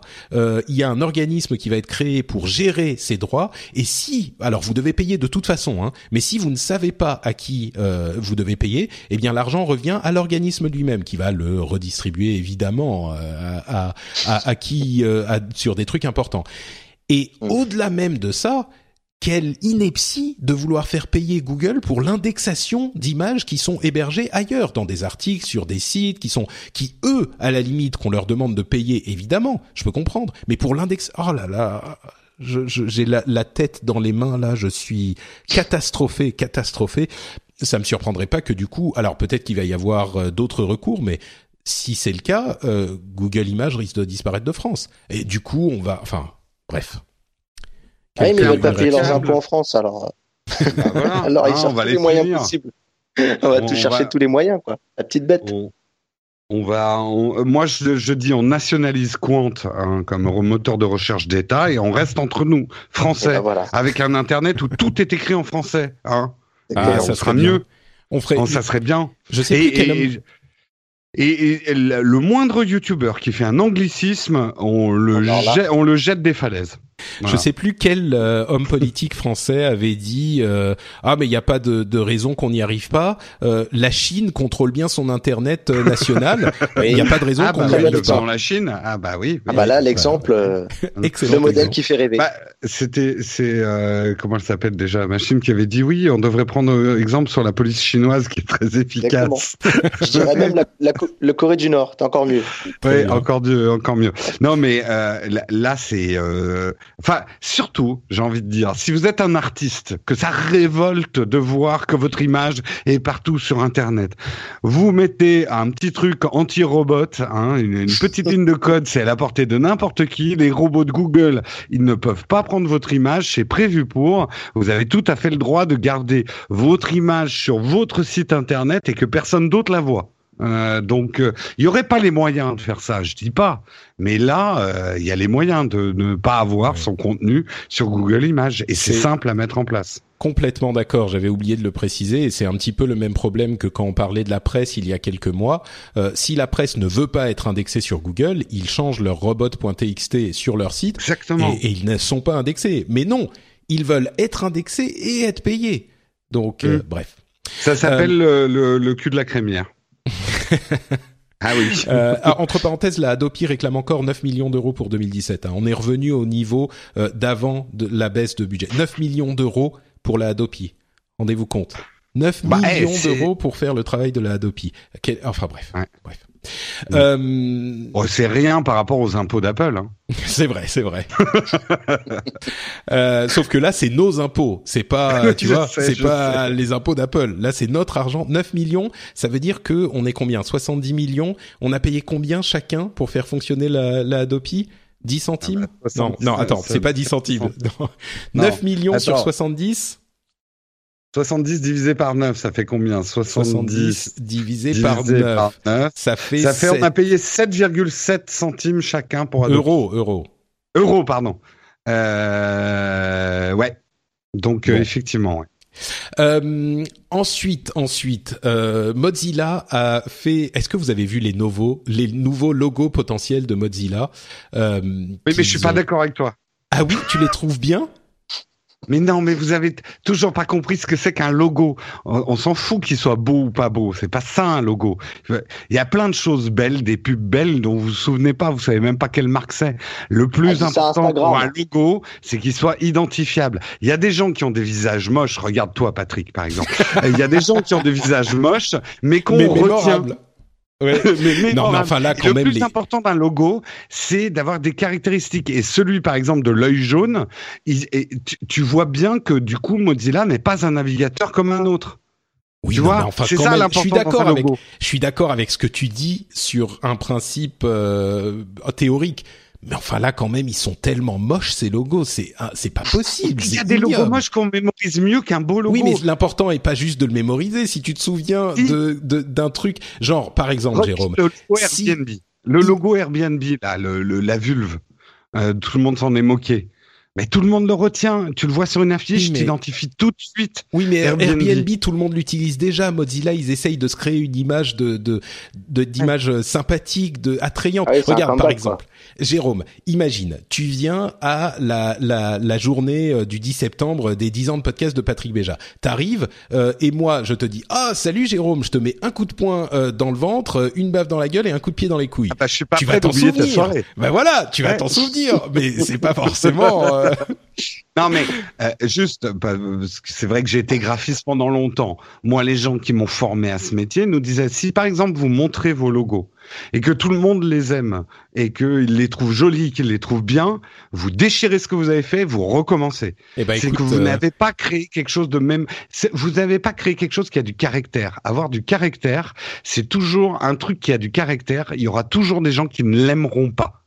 Oui, Et- mais et- si, si personne, Ah il oui. y a une différence entre euh, que tout le monde t'aime et que personne t'aime. Je pense que un truc qui a du caractère, certains vont adorer, certains vont détester. Là, j'ai rarement vu autant de réactions de gens qui étaient euh, qui, qui détestaient, mais qui, au, au mieux, j'ai eu, je crois, deux ou C'est trois exactement personnes. la même chose sur le logo Instagram. Tout le monde l'a détesté, mais il est mais vachement non, bien. mais pas à ce point-là, pas C'est à ce la point-là. même chose. Je suis pas d'accord. Je suis pas d'accord. Là, la réaction cas, est moi- trop universelle. Mais Moi, si je viens pour, la so- euh, pour ta soirée pour tes 10 ans, c'est pour le câlin, pas pour le, pas pour le portrait euh, coup de poing. euh. pas pour l'autre. euh, d'accord, ok, très Non, bien. pas c'est pour le coup de point poing. dans ta gueule, moi je vais avoir ce t-shirt-là. Bah, Je me passerai la justement, soirée mémorable. Ma- Mathieu, euh, est-ce que tu, je crois que tu dois partir bientôt. T'as Oui, des- tout à fait. Bon, alors peut-être qu'on va te libérer. On n'a plus que 10 minutes d'émission, hein, on y est presque. Mais Ah. euh, mais tu dois y aller. Donc, euh, est-ce que tu peux, avant de nous quitter, d'abord merci beaucoup d'avoir été là, euh, nous dire où on peut te retrouver sur sur l'internet? Eh ben, écoute, je vais d'abord te remercier de m'avoir invité. J'espère avoir été à, à la hauteur. Euh, c'est. J'ai envie de dire comme Cassie, malheureusement pour moi, bah, je suis puni de Rendez-vous Tech puisque je l'ai, je l'ai déjà écouté. euh, et puis, bah, écoute, moi, on peut me retrouver sur Twitter à, à Santos. Ensuite, on peut me retrouver sur un podcast que, que Jérôme connaît un petit peu puisque c'est l'école des fanboys. Euh, j'ai ouvert une petite chaîne qui s'appelle Rester connecté. Donc voilà, euh, une petite chaîne YouTube où on parle de, tech. Et puis euh, de temps en temps, j'anime des émissions sur euh, la chaîne Watch TV. Donc voilà, pour ceux qui ont envie de voir, des émissions sur euh, Android et, euh, le, le studio mobile qui a un spectre un petit peu plus large sur la mobilité. Voilà, voilà. Super, magnifique. Euh, eh ben écoute, euh, merci beaucoup d'avoir été là. J'espère que tu as passé Merci. un bon moment. Et puis du coup, bah, on se retrouve samedi, c'est ça? Bah écoute, j'espère bien. Il faut que j'arrive à, à mettre à mettre mon bébé quelque part et si c'est possible, ben je serais ravi de te Oh, tu l'amènes, Mais tu l'amènes. Mais oui, au pire c'est. Bon bah très bien. Eh oui. Surtout que vous aviez vu Madame enceinte, donc c'est dommage de pas voir Ah la bah suite. oui. Ah, mais oui, d'accord. Bon bah écoute, j'espère, oui, j'espère, j'espère qu'on pourra au moins euh, se croiser. Très bien. Bah, très Merci bien. beaucoup, Eh ben, Mathieu. merci À la beaucoup. Bonne fin d'émission et à bientôt. Bye. Ciao. Salut, salut Mathieu. Bon, on a été méchant avec Mozilla. Enfin, j'ai été méchant avec Mozilla, mais ils ont quand même fait Moi, une moi super- non, mais euh, après, j'ai fait l'avocat du diable. Il y a des projets là-dedans qui sont moches, mais celui qui fait l'œil Ah bah jaune, quand même, là, merci. Euh, oui, mais euh, je, euh, mais ils ne sont pas tous inintéressants. Après, je les mettrai pas au mur chez moi en disant c'est joli. Euh, mais euh, le, le Mozilla jaune là, qui reprend l'œil de Godzilla dans, à la place du haut, il est intéressant. Il a du caractère. Écoute, il est mémorisable. Il différencie le navigateur de tous les autres navigateurs. je vais Donc, dire, en termes de logo, il a des vertus. c'est le moins pire. Je suis d'accord.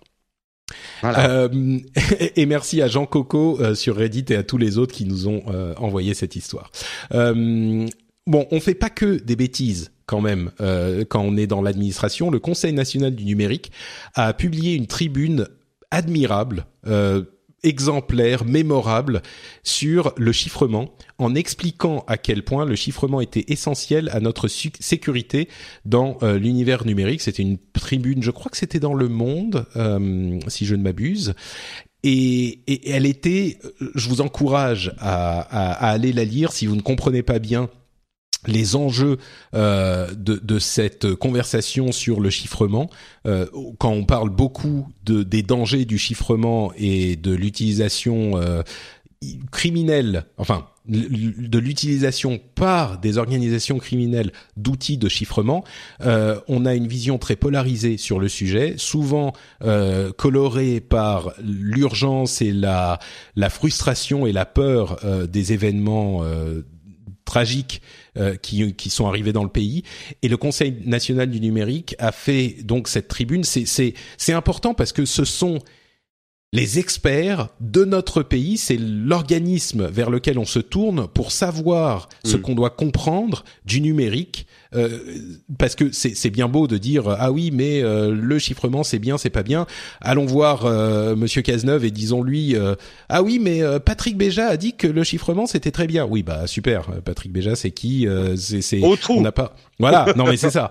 C'est c'est c'est et on est beaucoup à le dire mais là c'est évidemment je pense qu'on a vraiment raison mais là c'est le le- le- l'organisme auquel on demande de savoir de quoi il en retourne dans ces sujets euh, compliqués et ils ont euh, vraiment fait euh, une tribune où ils reconnaissent les problèmes que pose la chose, mais où ils expliquent pourquoi c'est important malgré cela. Donc euh, moi j'ai trouvé ça, ça mon cœur a, a chaviré quand j'ai quand j'ai lu ça. J'ai trouvé que c'était euh, vraiment encore une fois admirable quoi.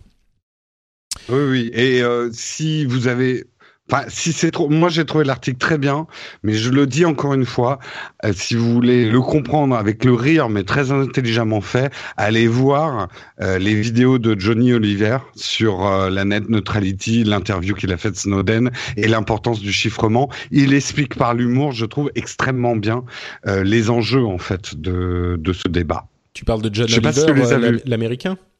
Ouais, John Oui, Oliver, oui. ouais. Oui, John Enfin, c'est un anglais qui un, un anglais qui fait une émission euh, Last Week Tonight Il- aux États-Unis. Il est américain maintenant. Oui, il a la nationalité, pardon. Bah oui. Mais il a l'accent. De toute façon, anglais, tu restes toujours anglais. Ah, d'accord. Le je mec, vois ce que tu mauvaise je vois ce que tu veux bonjour. dire. Oui, très bien. Euh, ouais, effectivement, il était, il était très très bien. Mais euh, mais là, Mm. c'est carrément, tu vois là encore, c'est quand je dis bon, Patrick dit ceci, il y a plein de journalistes et d'experts qui le disent, mais là, euh, c'est c'est évidemment encore plus important parce que c'est euh, l'organisme auquel l'État Oui, demande de savoir. Donc, entre Et c'est parenthèses, rassurant qu'ils se plantent pas sur le sujet.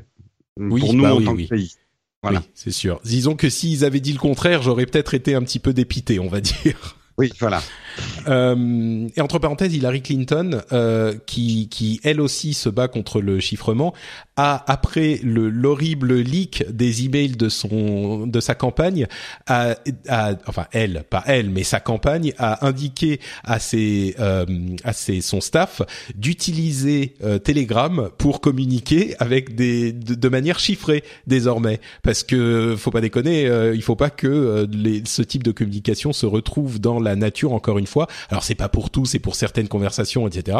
Mais c'est marrant que une fois de plus, on sent l'hypocrisie et le, le manque de de, de compréhension euh, et de, de comment dire ah, de, contact avec les, la réalité de ces gens qui se battent entre guillemets contre le chiffrement, qui se rendent compte à un moment ou à un autre, ah, ça veut donc aussi dire ça, ça sert aussi à ça. Et, et, et, là, euh, Snowden, il arrive.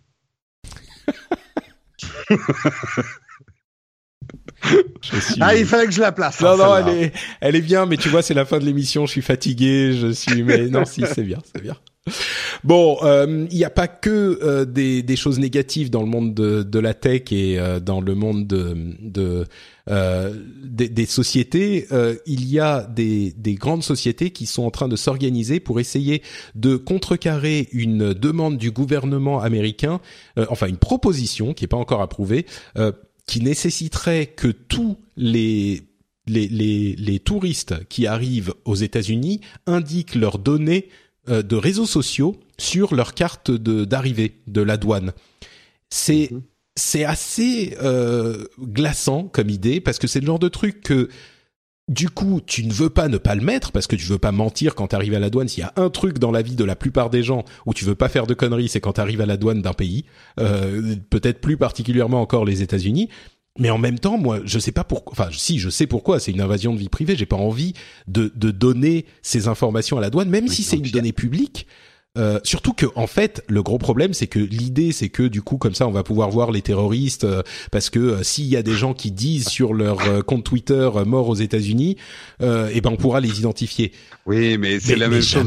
Tu as déjà coché les trucs de visa. Est-ce que vous, vous, est-ce que vous comptez poser une bombe dans une centrale nucléaire aux États-Unis? Faut juste faire gaffe à bien cocher non.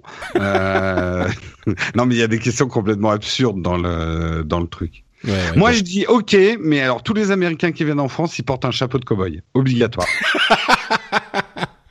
Écoute, Nous on veut bien, mais chapeau de cow-boy obligatoire pour les Américains. Et puis comme ça, en plus, tu peux les reconnaître. Euh, eh ben exactement. je veux dire, euh, attends. Eh. Très bien, très bien. Mais... Bon, ils se... Apple, Google, Amazon, etc., Microsoft. Euh, ont aussi formé un groupe pour euh, essayer de, de, contester les euh, gag orders, donc les ordres des, du département de la justice américaine qui les empêchent d'informer leurs clients des requêtes euh, du gouvernement. On, on, sait que c'est un, un, gros problème au niveau légal parce que ça veut dire que le département de la justice américaine peut euh, obtenir des données et cette, euh, ce gag order est devenu tellement large que on ne peut jamais savoir quand ils ont demandé des informations ou pas. C'était censé être limité à certaines euh, demandes spécifiques parce qu'il fallait que le secret soit absolu et ça s'est étendu tellement que du coup euh, ils peuvent demander tout ce qu'ils veulent et le public n'est jamais informé. autre chose, ils ont formé un groupe euh, pour euh, s'intéresser à la question dont on qu'on évoque tellement souvent ici, la question de l'éthique pour l'intelligence artificielle et, l'impact que ça aurait sur le travail, sur les transports, sur la guerre, etc. Donc un groupe d'experts de la tech qui s'intéresserait à l'éthique euh, de l'intelligence artificielle et qui aurait un groupe d'études euh, très sérieux pour ça, ça serait une très bonne chose et c'est effectivement formé par. alors là, il n'y a pas Apple dans le groupe, mais il y a Google, Amazon, Facebook, Microsoft et IBM euh, c'est c'est une rumeur encore, mais ça semble nécessaire, quoi. Mm, tout à fait. Et euh, Il faut y réfléchir avant qu'on y réfléchisse à notre place. Exactement. Euh, dernier sujet, je voulais finir avec une histoire un petit peu euh, what's the fuck, comme on dit sur l'internet. Euh, c'est un... un Je ne sais pas si tu as vu cette histoire, Jérôme, de, de Voyage SNCF, euh, qui a créé un hashtag et qui avait un hashtag avec des conditions d'utilisation. Est-ce que tu as, vu ce, ce, ah non, ce scandale pas suivi, mais ça sent le, le on y va. Voilà. Alors, ils ont créé un hashtag et euh, dans la communication à côté de ce hashtag, euh, il y avait une, un petit texte qui disait pour euh, participer, vous pouvez taguer vos vacances avec le hashtag on y va et si vous utilisez ce hashtag, vous acceptez les euh, conditions d'utilisation qui sont détaillées à tel endroit. c'était genre le fait d'utiliser un hashtag te soumettait aux conditions d'utilisation qui euh, donnaient à la SNCF, euh, à Voyage SNCF, le droit d'utiliser ton, euh, ton tes photos. C'était un truc avec des photos. Le droit d'utiliser des photos. Le, tu tu euh, abandonnais ton recours euh, à quoi que ce soit. Enfin bref, il y a tout un tas de conditions d'utilisation pour utiliser un hashtag. C'est ouais, mais bon, enfin là le problème, bon, ça a été fait maladroitement. Moi, j'ai bossé hein, dans ce genre de truc à organiser des jeux sur Facebook, etc.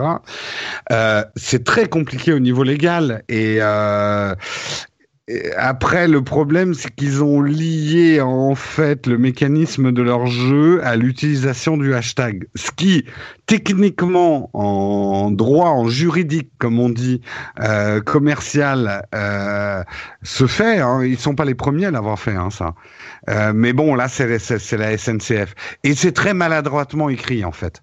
Euh, surtout le, le, le côté, si vous utilisez le hashtag, vous avez signé, quoi.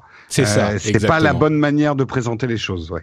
Et effectivement, c'était ça. Euh, peut-être que je l'ai mal expliqué, mais c'est en fait si vous utilisez le hashtag, vous avez signé euh, nos cet accord, ce qui est évidemment surtout que le, ouais, le hashtag est ouais. Et puis l'autre fond du problème, c'est qu'à la limite, si le hashtag c'est grand jeu SNCF, offrez vos vacances, on y va.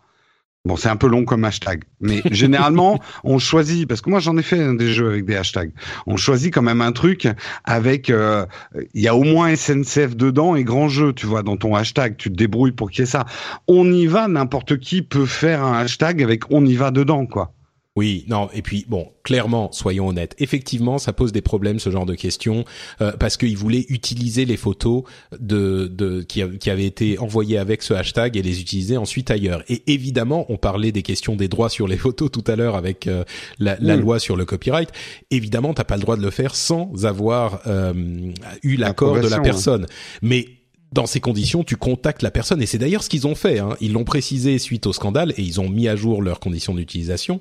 Euh, ils ont contacté les personnes pour avoir l'autorisation d'utiliser les oui, photos. Voilà, c'est ça. Le, le problème, c'est qu'en fait, il y avait un groupe ou un, un ou deux ou un groupe d'avocats qui ont été beaucoup beaucoup trop prudents qui ont voulu se couvrir jusqu'à euh, par-dessus la tête euh, et qui du coup ont créé ce ce, ce, ce Frankenstein de conditions d'utilisation euh, contrat signé avec un hashtag pour se dit en se disant bon au moins là on est couvert on est quoi qu'il arrive on est blindé légalement on est on est ok. Mais évidemment c'est ils sont allés tellement dans l'excès que c'est ridicule. Il y a plusieurs euh, avocats, plusieurs juristes qui ont dénoncé la chose comme n'ayant ni queue ni tête, comme étant ridicule. Et, et clairement, enfin, on peut pas. Ouais. Mais je, je, je, me permets de raconter une anecdote. Il faut voir aussi parfois, parce que SNCF c'est un client d'une agence de com, les demandes parfois des clients. Moi, il y a un client que je ne citerai pas qui vient nous voir, qui nous en nous disant, faut organiser un jeu sur Facebook. Et en fait, ce qu'il faudrait, c'est que les mamans envoient des photos de leur enfant en maillot de bain pour qu'on mette en valeur euh, la serviette éponge euh, qu'on fait gagner à travers euh, tel truc. Et moi, je, la regarde, je dis, vous voulez demander donc au maire d'envoyer des photos d'enfants mineurs en maillot de bain euh, bah, tu vois le truc, quoi. le scandale. Que, que, que, Et le pire, c'est qu'il y en a des trucs comme ça qui passent, quoi. Moi, je vois des trucs parfois, mais je suis mort de rire. Et moi, là où je travaillais, heureusement, il y avait un service juridique qui comprenait quelque chose à tout ça. Mais euh, les, les annonceurs ne comprennent rien au danger d'Internet, quoi. Mais rien. Tu sais quoi Et au bad buzz. C'est un, un, excellent, excellent moyen de conclure l'émission parce que ça me permet de revenir sur un sujet qui m'est cher et l'une des nombreuses motivations les pour enfants en fais... maillot, les enfants en maillot de bain, exactement. euh, l'une des nombreuses motivations pour lesquelles je fais cette émission, c'est que tu, tu l'as dit, il est hyper important de comprendre Internet. Et la raison pour laquelle je fais cette émission, encore une fois, l'une des raisons, c'est qu'il faut que tout le monde comprennent Internet, comprennent la technologie, sinon on fait ce genre de conneries.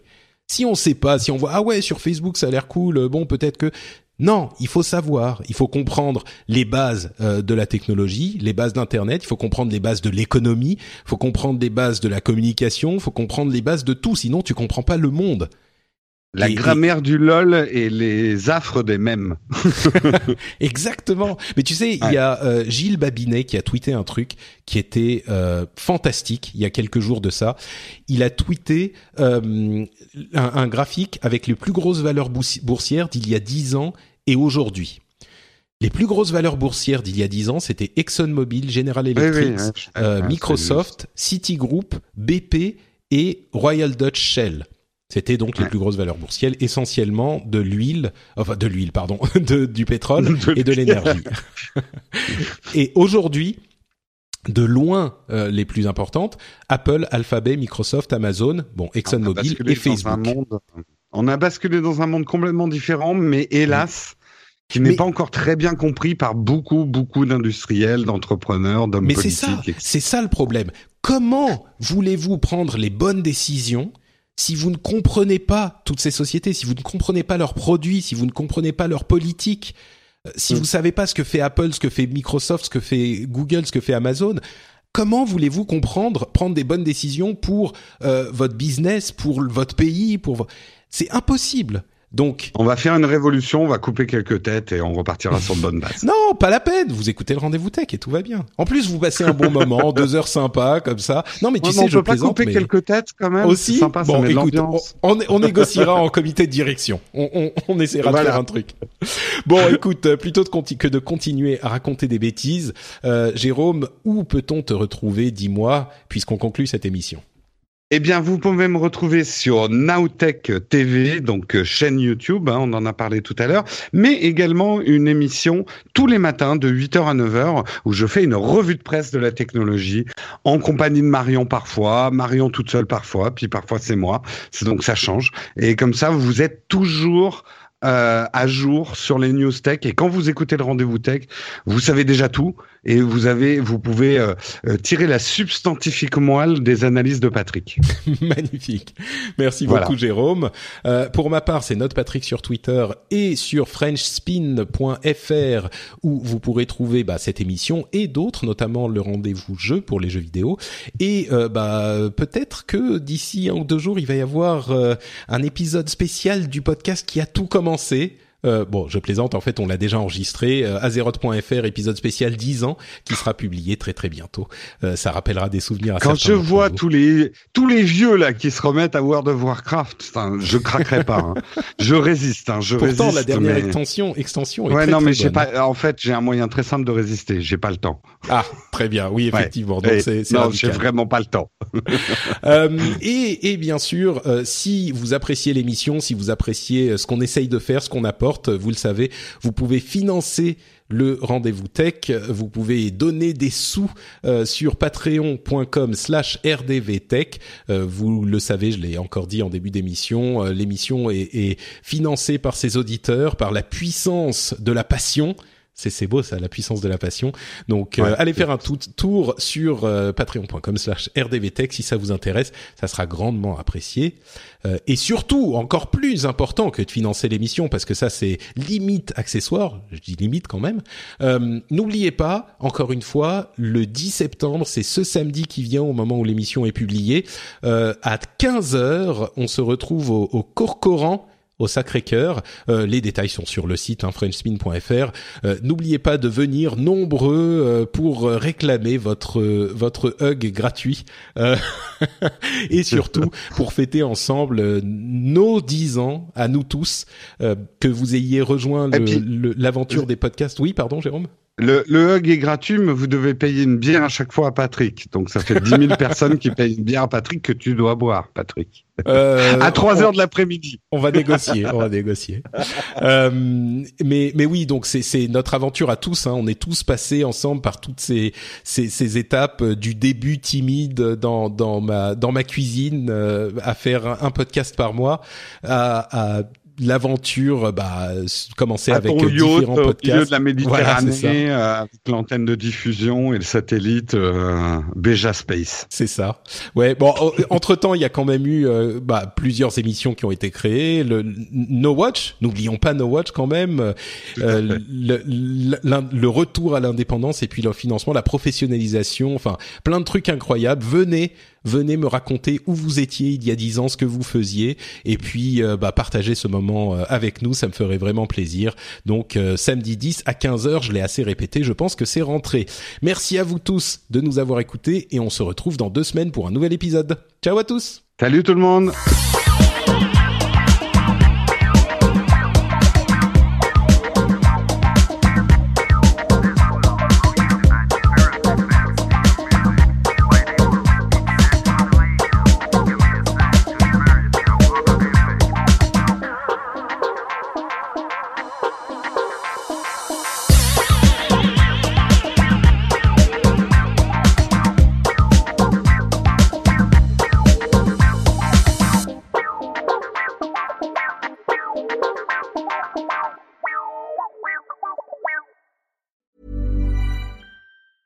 A lot can happen in three years, like a chatbot may be your new best friend. But what won't change? Needing health insurance. United Healthcare Tri Term Medical Plans, underwritten by Golden Rule Insurance Company, offer flexible, budget friendly coverage that lasts nearly three years in some states. Learn more at uh1.com.